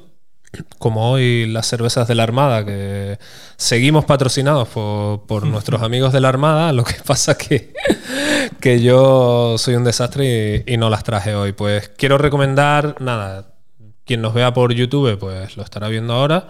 Eh, The Silver Coin, que es ahora mismo, yo creo que es eh, el cómic antológico de, del terror. Ya tuvo un primer volumen que fue un poco, por decirlo así, experimental. Sacaron un primer volumen sin saber si iban a sacar más. Tuvo tanto éxito que, que ahora mismo ya es eh, una serie sin, sin fin. Vamos, no, no, hay, no hay final. Va, va por el tercer volumen que salió hace un mes. No, no lo traje porque no lo he comprado todavía. Pero lo traje sobre todo porque hay historias de campamento. Hay dos, dos relatos de campamento que, que son muy, muy. Como, vamos, no, no dejo títere con cabeza. No, no, pero hay, hay dos, dos relatos, eh, uno en cada volumen, que, que recuerda a Bloody Murder, pero un poquito mejor. Y nada, la- los cómics pues van de, de una moneda de plata endemoniada, por así decirlo, embichada. Y, y Mm. quien, la, quien la posee, pues tiene, tiene éxito a, a un gran, gran precio. Muy bien. Ahí lo dejo. Y, y a lo largo de varios relatos, pues te cuenta la historia de la, de la moneda. Pues vale, pues Silver de Coin. Silver Coin. The Silver Coin. Eh, guionizado por, por James Walls, que es premio Eisner de- del cómic, y, y ilustrado por, por sus colegas, Muy por, bien. por muchos ilustradores. Ahí va. Muy bien. Eduardo, ¿qué, no, qué, no- qué nos trae? Pues mira, yo como Raúl va a traer recomendación, yo voy a hacer como Iván y voy a desrecomendar una cosa. Muy bien. Eh, Te no, tiene mucho que ver, recomienda. no tiene mucho que ver con el género, pero es que últimamente no he visto, me he puesto al día con estas cosas de la carrera de los Oscars e intentar estar un poco al día con lo que hay. Y vengo de recomendar que no vean Napoleón de Ridley Scott. ¿Llegó a los Oscars? Eh, no lo sé, no han salido las nominaciones, pero espero que no, porque hacía tiempo y la vi en Apple, porque ya está para ver en Apple. Eh, hacía tiempo que no me sentaba ante una película tan mal contada, sobre todo. El gran problema que tuve, porque no la acabé, la quité a los 25 o 30 minutos, es porque llegó un momento que no podía más con mm, ver algo que no estaba bien narrado, que en la narrativa no me estaba llegando a ningún lugar no me terminaban las cosas, los diferentes episodios históricos de la vida de Napoleón parecían más tráiler que otra cosa, porque cada secuencia dura minuto y medio, dos minutos y nos vamos a otro momento de la historia. Y me sentí como muy perdido y no solo eso, sino que hubo un momento que me fui enfadando, diciendo, hostia. Y luego eh, yo, a mí me gusta mucho la historia y leo mucho de historia y eso, y hay que decirle a Joaquín Phoenix que stop interpretar al Joker. Que el Joker se le interpretó y se le dio un Oscar y ya está. Eh, yo el personaje, un personaje de la relevancia de lo que fue Napoleón Bonaparte, que fue un tipo que fue emperador de Francia y conquistó media Francia, no puede ser un señor que no hable y tenga ese aspecto de retraído y de asocial. O sea, eso tiene que ser un señor con un carácter eh, como un demonio, dando órdenes y gritándole a la gente y, en las batallas siendo un tipo eh, tomando decisiones y tal, y no lo veo en ningún momento reflejado. Veo esta actitud de Joaquín Phoenix desde, como digo, desde Joker de compungido. Y no sé, tío, es una película que me jode mucho porque yo admiro a Ridley Scott. De hecho, mi película favorita es Blade Runner. eh, Alien puede estar en el top 5. eh, lo, lo he defendido toda la vida. Su película anterior a esta, que es eh, The Last Duel, el último duelo, me parece una maravilla de película. Y le iba con muchas ganas y fue un momento que es que le dije, la estábamos viendo aquí en casa y le dije a Maui, es que la voy a quitar. Y Maui me dijo, no lo sé, yo me he dormido hace 15 minutos, a lo que te los cojones. Y, y la, la desrecomiendo, o sea, bueno, veanla si quieren. Eh, Además, eh, la, O sea, excu- que- la excusa que me decía mucha gente y que leí de que, que me decía mucha gente, no, las batallas están muy bien y los vestuarios, digo, eh, es el mínimo que creo que se le debe exigir a una película de Ridley Scott. O sea, si una película de Ridley Scott están mal eh, los vestuarios, los escenarios o las batallas, ya tenemos un problema. Pero ¿sabes el, el problema que tuve con la peli? Que estaba tan mal narrada O sea, que las batallas me estaban dando igual, porque estaba diciendo, pero no me está, no, no, no me, me da igual esto, porque no sé de dónde vengo a esto. O sea que no, no solo es mentira lo que cuenta, sino que lo cuenta mal. Sí, sí, y luego, sobre todo, hay grandes in- incongruencias luego que yo veo desde el punto de vista histórico. O sea, por Claro, ejemplo, claro, es que la, le- campa- la campaña en Egipto empieza bombardeando a- eh, con los cañones a las pirámides, jamás se bombardeó las pirámides, o sea, es una cosa. Y, y se van viendo cosas así. Luego, eh, cuando Robespierre se dispara en la, en cara dentro del, del Parlamento, pasa como en un minuto, pasemos otra cosa. eh, aparece el personaje de Josefina. El personaje de Josefina por Vanessa Kirby está fatalmente porque está súper sobreactuado. No sé, eh, mi desrecomendación es por si alguien tenía pensado, Pues hay- es, una, es una gran producción y a lo mejor la gente ¿Cuánto dice, dura? "Coño, no, encima, yo qué sé, es larga de cojones. O sea que- dos horas y media, seguro. entre, entre, O sea, entre pero- la de Iván y la tuya nos podemos pero- ahorrar pero seis para- vidas de sí, seis para- horas de vida. Antes de ver esa, y, y aunque sea larga, por ejemplo, fui al cine y ya está en Apple también a ver la de Scorsese. Y la de Scorsese es una película que en tres horas y media me la comí y podía haber estado otras tres horas viéndola, ¿eh? Me dijo lo me- mismo. Me, atrapó muchísimo. Me dijo lo mismo ayer Marco. De la de Scorsese. De me parece los una- asesinos de me la luna una, llena. ¿eh? una película ¿No? muy eh, los asesinos de la luna, una película muy compleja, eh, con muchos personajes, pero que es una película que fluye, o sea, en cuestión de montaje fluye, pero como, como La un tengo, la demonio, tengo- tío. la tengo apuntada. Así que eso, Napoleón, amigo Ventura. Fuera. Órdense de Napoleón. Yo les traigo, pues, un Gracias. Borrada de la lista. Yo les traigo, pues, un libro que me lleva acompañando muchísimos años, un libro del 2008. Se llama Psycho Base, eh, 333 asesinos de cine. Y es una enciclopedia de, de slasher, nada más y nada menos. Y entonces es, un, pues, es una antología pues, de fichas, fichas de todos los asesinos de todas las, de todas las películas slasher, desde El asesino del taladro, A Trevor Mulhouse. El coleccionista de huesos, eh, Eric Binford, Trevor Moorhouse. Bien. sale Trevor Y- además Es un el- gran libro, entonces. sí, sí. Por eso, por eso decía antes si contábamos la- las muertes eh, Eh, narradas. Ah. La- las muertes narradas, porque en sí. este libro vienen 19, Claro. con lo cual cuenta la muerte de Claro. que cuenta el sheriff eh, de que él mató al, al antiguo sheriff. Y entonces, bueno, pues viene con, con su nombre, el, eh, con el, el- el- el apodo, el nombre real. Viene dónde sale, visto por primera vez, en qué película sale, eh, el número de películas, eh, el body count, cuáles son las armas que suele usar y una breve eh, historia de la descripción de- del slasher. Luego también está Trickster. eh, sale, ¿Cuántas páginas Tuno- tiene? Sale Tu- Tuno Negro, imagínate, es que esto es calidad. Y esto lo compré yo hace muchísimos años, no sé si estará desde Dolmen Casi Editorial. 600 páginas, casi. Sí, o sí, sea que- pueden haber 400 asesinos fácilmente. Sí, sí, aparece también es que el, el- el- el asesino este de la galleta, que es una galleta de jengibre, aparece en todo.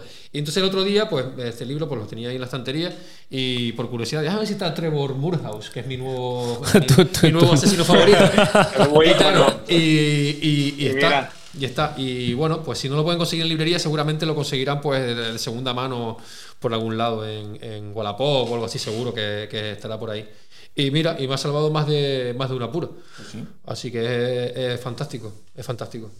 Pues ahí Y- tenemos- Y ahí tenemos recomendación. Y de recomendaciones. Y de recomendaciones. Y de Dos y dos. recomendaciones. Dos y dos. Dos y dos. Exacto, pues y, está y- bien. y encima recomendaciones de libros, tío, para, para leer, imagínate. Exacto. Pero eso dos recomendaciones para que- leer y dos re- desrecomendaciones para ver. Para no ver. Para no ver. Pero yo creo que deberíamos implementar no que hay que traer siempre una desrecomendación. Sí, bueno, vale. Algo fácil. de, yo me tenía comido esto, Fácil, no lo el, el tranque que el tranque que traiga Raúl.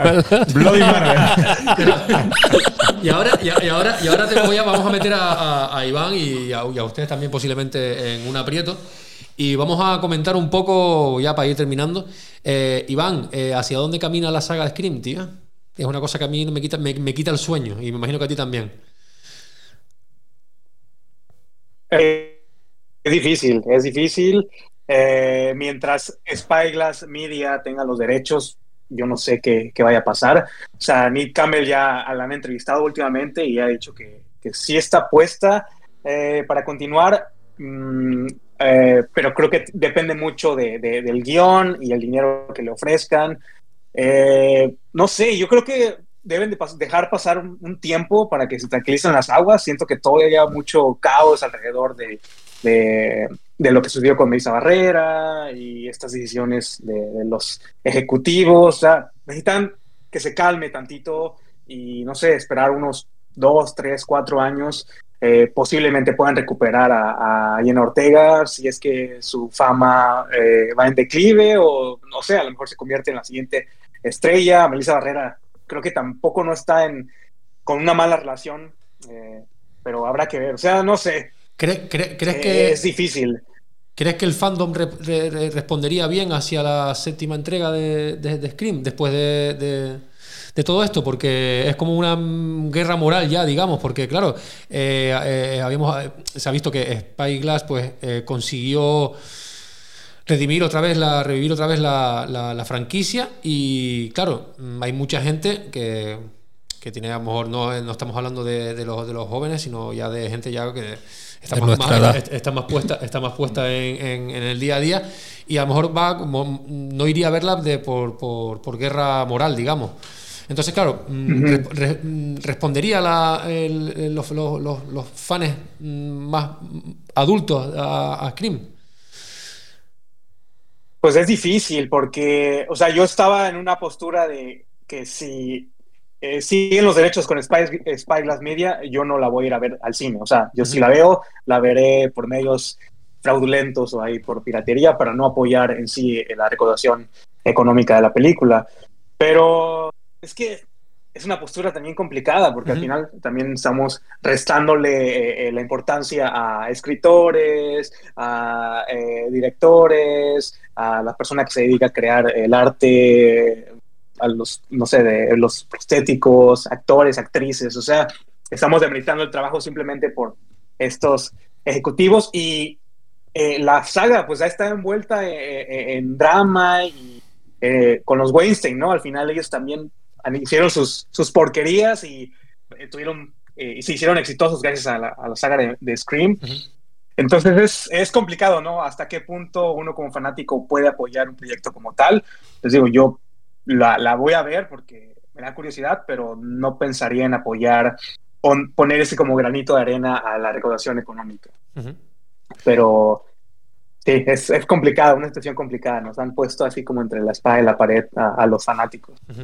Eh, pero No, es una, es una- ah, en este momento No, que en realidad es a decir eso, que en realidad es, eh, es una, es una pena.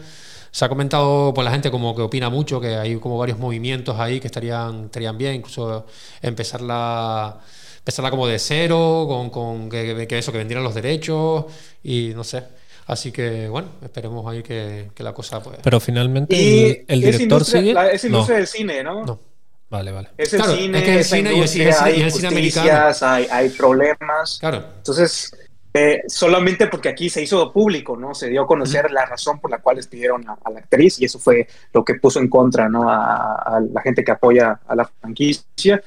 Pero pues habrá que, que esperar qué sucede, habrá que, que ver qué, deciden, si eh, ceden los derechos a alguna otra compañía o si alguna otra compañía se intenta, hace el intento por comprar los derechos. Creo que por ahí Blumhouse o A24 estaban como en la lista.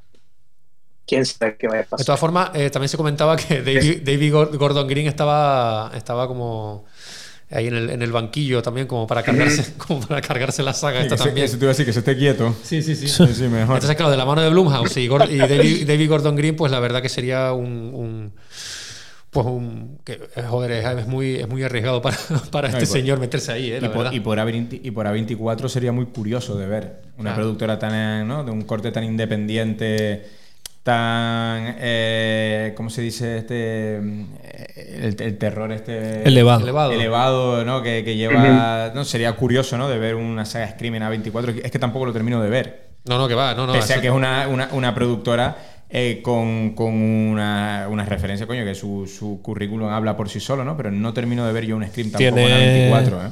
¿Tiene algún láser? Seguro, o sea, Sí, puro. algo El seguro, de, algo el de seguro. Bodies, Bodies, Bodies. Ah, verdad. Sí, el de Body, Body, Body, Body. es verdad. Es verdad. Es Que ahí juegan a. A Body, Body, Body. No, y a. Coño, eh, no sé qué sangriento. A la ¿Cómo se llama? Bloody Murder. En Body, Body, Body. En Body, no, Body- no juegan al, juego, al juego el- en el que El- es el, el que juegan en Body Murder 2. Crimen- en Bloody crimen Mur- san- crimen a crimen sanguinario. sanguinario. Pero se esconden o qué, qué es el escondite. Sí, le- eh, juegan al escondite y unos al asesino, ¿no? Que es cuando, cuando empiezan, que sí, empieza, empieza el colega a jugar con las espadas y, y se va todo a tomar por culo. Ventura, Ventura hoy está, vamos. Madre mía, no sé, no, no. que le den un programa a este hombre. Pues Iván, para terminar, eh, ¿dónde, ¿dónde tienes tu planeta? Da- Danos coordenadas, tío. Sale, pues ya saben, como en todos lados, eh, disponible en cualquier plataforma de, podcast, en Spotify, en Evox, por ahí me pueden escuchar, pueden buscar ahí en, Planeta Terror Podcast también en Instagram.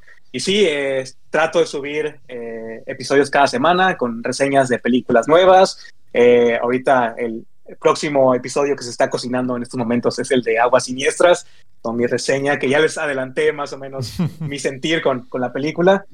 Pero sí, ahí, ahí estamos, eh, echándole ganas al proyecto, eh, queriendo hacer colaboraciones con más personas, con ustedes, con, ya saben, están invitados cuando quieran darse un- una, una vuelta por ese planeta, eh, las puertas están abiertas y sí, seguir creciendo, seguir compartiendo, seguir dándole caña ¿no? a, a- a esto del podcasting, que a pesar de que no sabemos mucho o somos inexpertos en el tema, pues ahí, ahí estamos.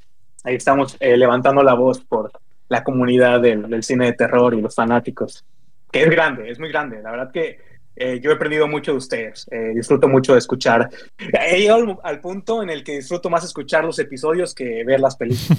No sé si a ustedes les ha pasado. Sí, gracias. sí, a mí sí, me sí. pasa también. Muchas gracias, Iván. Pues yo, eso, eh, volver a darte las gracias porque mm, yo Planeta Terror me lleva acompañando mucho tiempo y ahora con los, los- los programas Ah, que estás haciendo de, de eso, de 25 minutos, 30, es, es el, el tiempo exacto para salir de casa y llegar al trabajo por las mañanas. Eh, me viene, me viene mm, pues de, de- de maravilla. Cierto es que nosotros aquí en España, pues muchas veces con los estrenos, siempre que esté escrito, eh, he dicho, joder, este lo voy a tener que aparcar. Porque, claro, aquí en, España no, no, no, ha, no ha llegado, pero aún así se, te, damos, te lo damos a notar compartiéndolo y escuchándolo e intentando siempre pues Sí, darte un gracias. comentario y tal. Y señores, es un podcast que, que no duden en escuchar porque es eh, fenomenal. Eh, información a todos lados, de, encima información de, de primera mano porque él estando ahí en Canadá pues eh, hay más movimiento de género que por ejemplo aquí nosotros en Tenerife, ¿sabes? Así que nada, eh, muchas gracias Iván. Eduardo, ¿dónde nos pueden, dónde nos pueden ver? Eh, ¿Te sonó mi móvil? no? Ya, ya, sí. Ah, no. Nos pueden escuchar Justo. en, en Evox, Spotify, eh, YouTube, YouTube. eh, Apple Music, no sé si lo seguimos colgando. ¿Sí? Google Podcast. Google Podcast, imagínate. Eh, Tenemos escuchas en Google en Podcast. Instagram Video Reto Tranque, en Twitter Video Reto Tranque y YouTube Video Reto Tranque. Siempre Video Reto Videodranque, Tranque. eh, en Twitter, Videodranque, bueno, X. En Three. En, en Thread. en, en, en, Thread, también es que tú estás Thread. escribiendo mucho Sí, ahí, sí, ¿eh? estoy- sí, porque es ahí que que me- te me- sales, ¿eh? Sí, pero porque ahí no es como no es como Instagram, que Instagram tengo que verme la película y poner una reseña. En, en Ahí, ahí te cagas en todo. no, sino es- son es cosas rápidas, pongo cosas rápidas que, lo que es lo que debería ser Instagram. Entonces lo estoy usando como el Thread como Instagram. Pues en, en todo eso nos Pues pueden en todas- en todas- en escuchar todas las redes y sociales. ve- yo antes de irme lo único que quiero hacer, porque sé que lo acabará escuchando, quiero reivindicar la camiseta que me puse, que me trajeron antes de empezar a grabar, Olé. que es una camiseta traída del set de rodaje de Antidisturbios, Madre la mía. miniserie de Rodrigo Sorogoyen. Ajá. Y me la regaló mi querida amiga Aridian Nóbrega, que fue la maquilladora de, de Antidisturbios. Y me la trajo por mi cumpleaños, me la dieron antes. Y que llevo la camiseta esa, del equipo de rodaje de Antidisturbios. Coño, Eduardo, que es verdad que la, la- la semana pasada íbamos a grabar con Iván, pero tuvimos que cancelar porque era tu cumpleaños, tío. porque, fue mi, porque fue mi cumpleaños. gracias. Exacto. Íbamos, iba- íbamos Coño, a que grabar ayer, ayer, grabamos el ayer, ayer boda. nos salió el cine un euro y medio más barato gracias al cumpleaños Claro, porque- porque era mi de, de cumpleaños Edu. y... No, no, no, hagan- no hagan publicidad. No, no, no, no, no, no. Nada. So- fuimos al cine. Fuimos al cine. Y te lo dejaron más barato, ya está. Exacto. Ahí no. Bueno, publicidad que- como si fuéramos nosotros aquí. Esa mierda. No, pero es que Yelmo, no, pero es que, que Yelmo son, pues Yelmo y Selecta Visión, que fuimos a ver la película, pero bueno, me hicieron la triquiñuela con Terrifier 2, tío, y ahí se, se la tengo guardada. Se la tengo guardada, hijos de esos hijos de puta. Pues que, nada no- que nos manden el set del, Así de, que nada, de sí. promoción ese. Pues, Pues nos vamos. aquí ¿eh? nos Iván, no te vayas, que para despedirnos bien.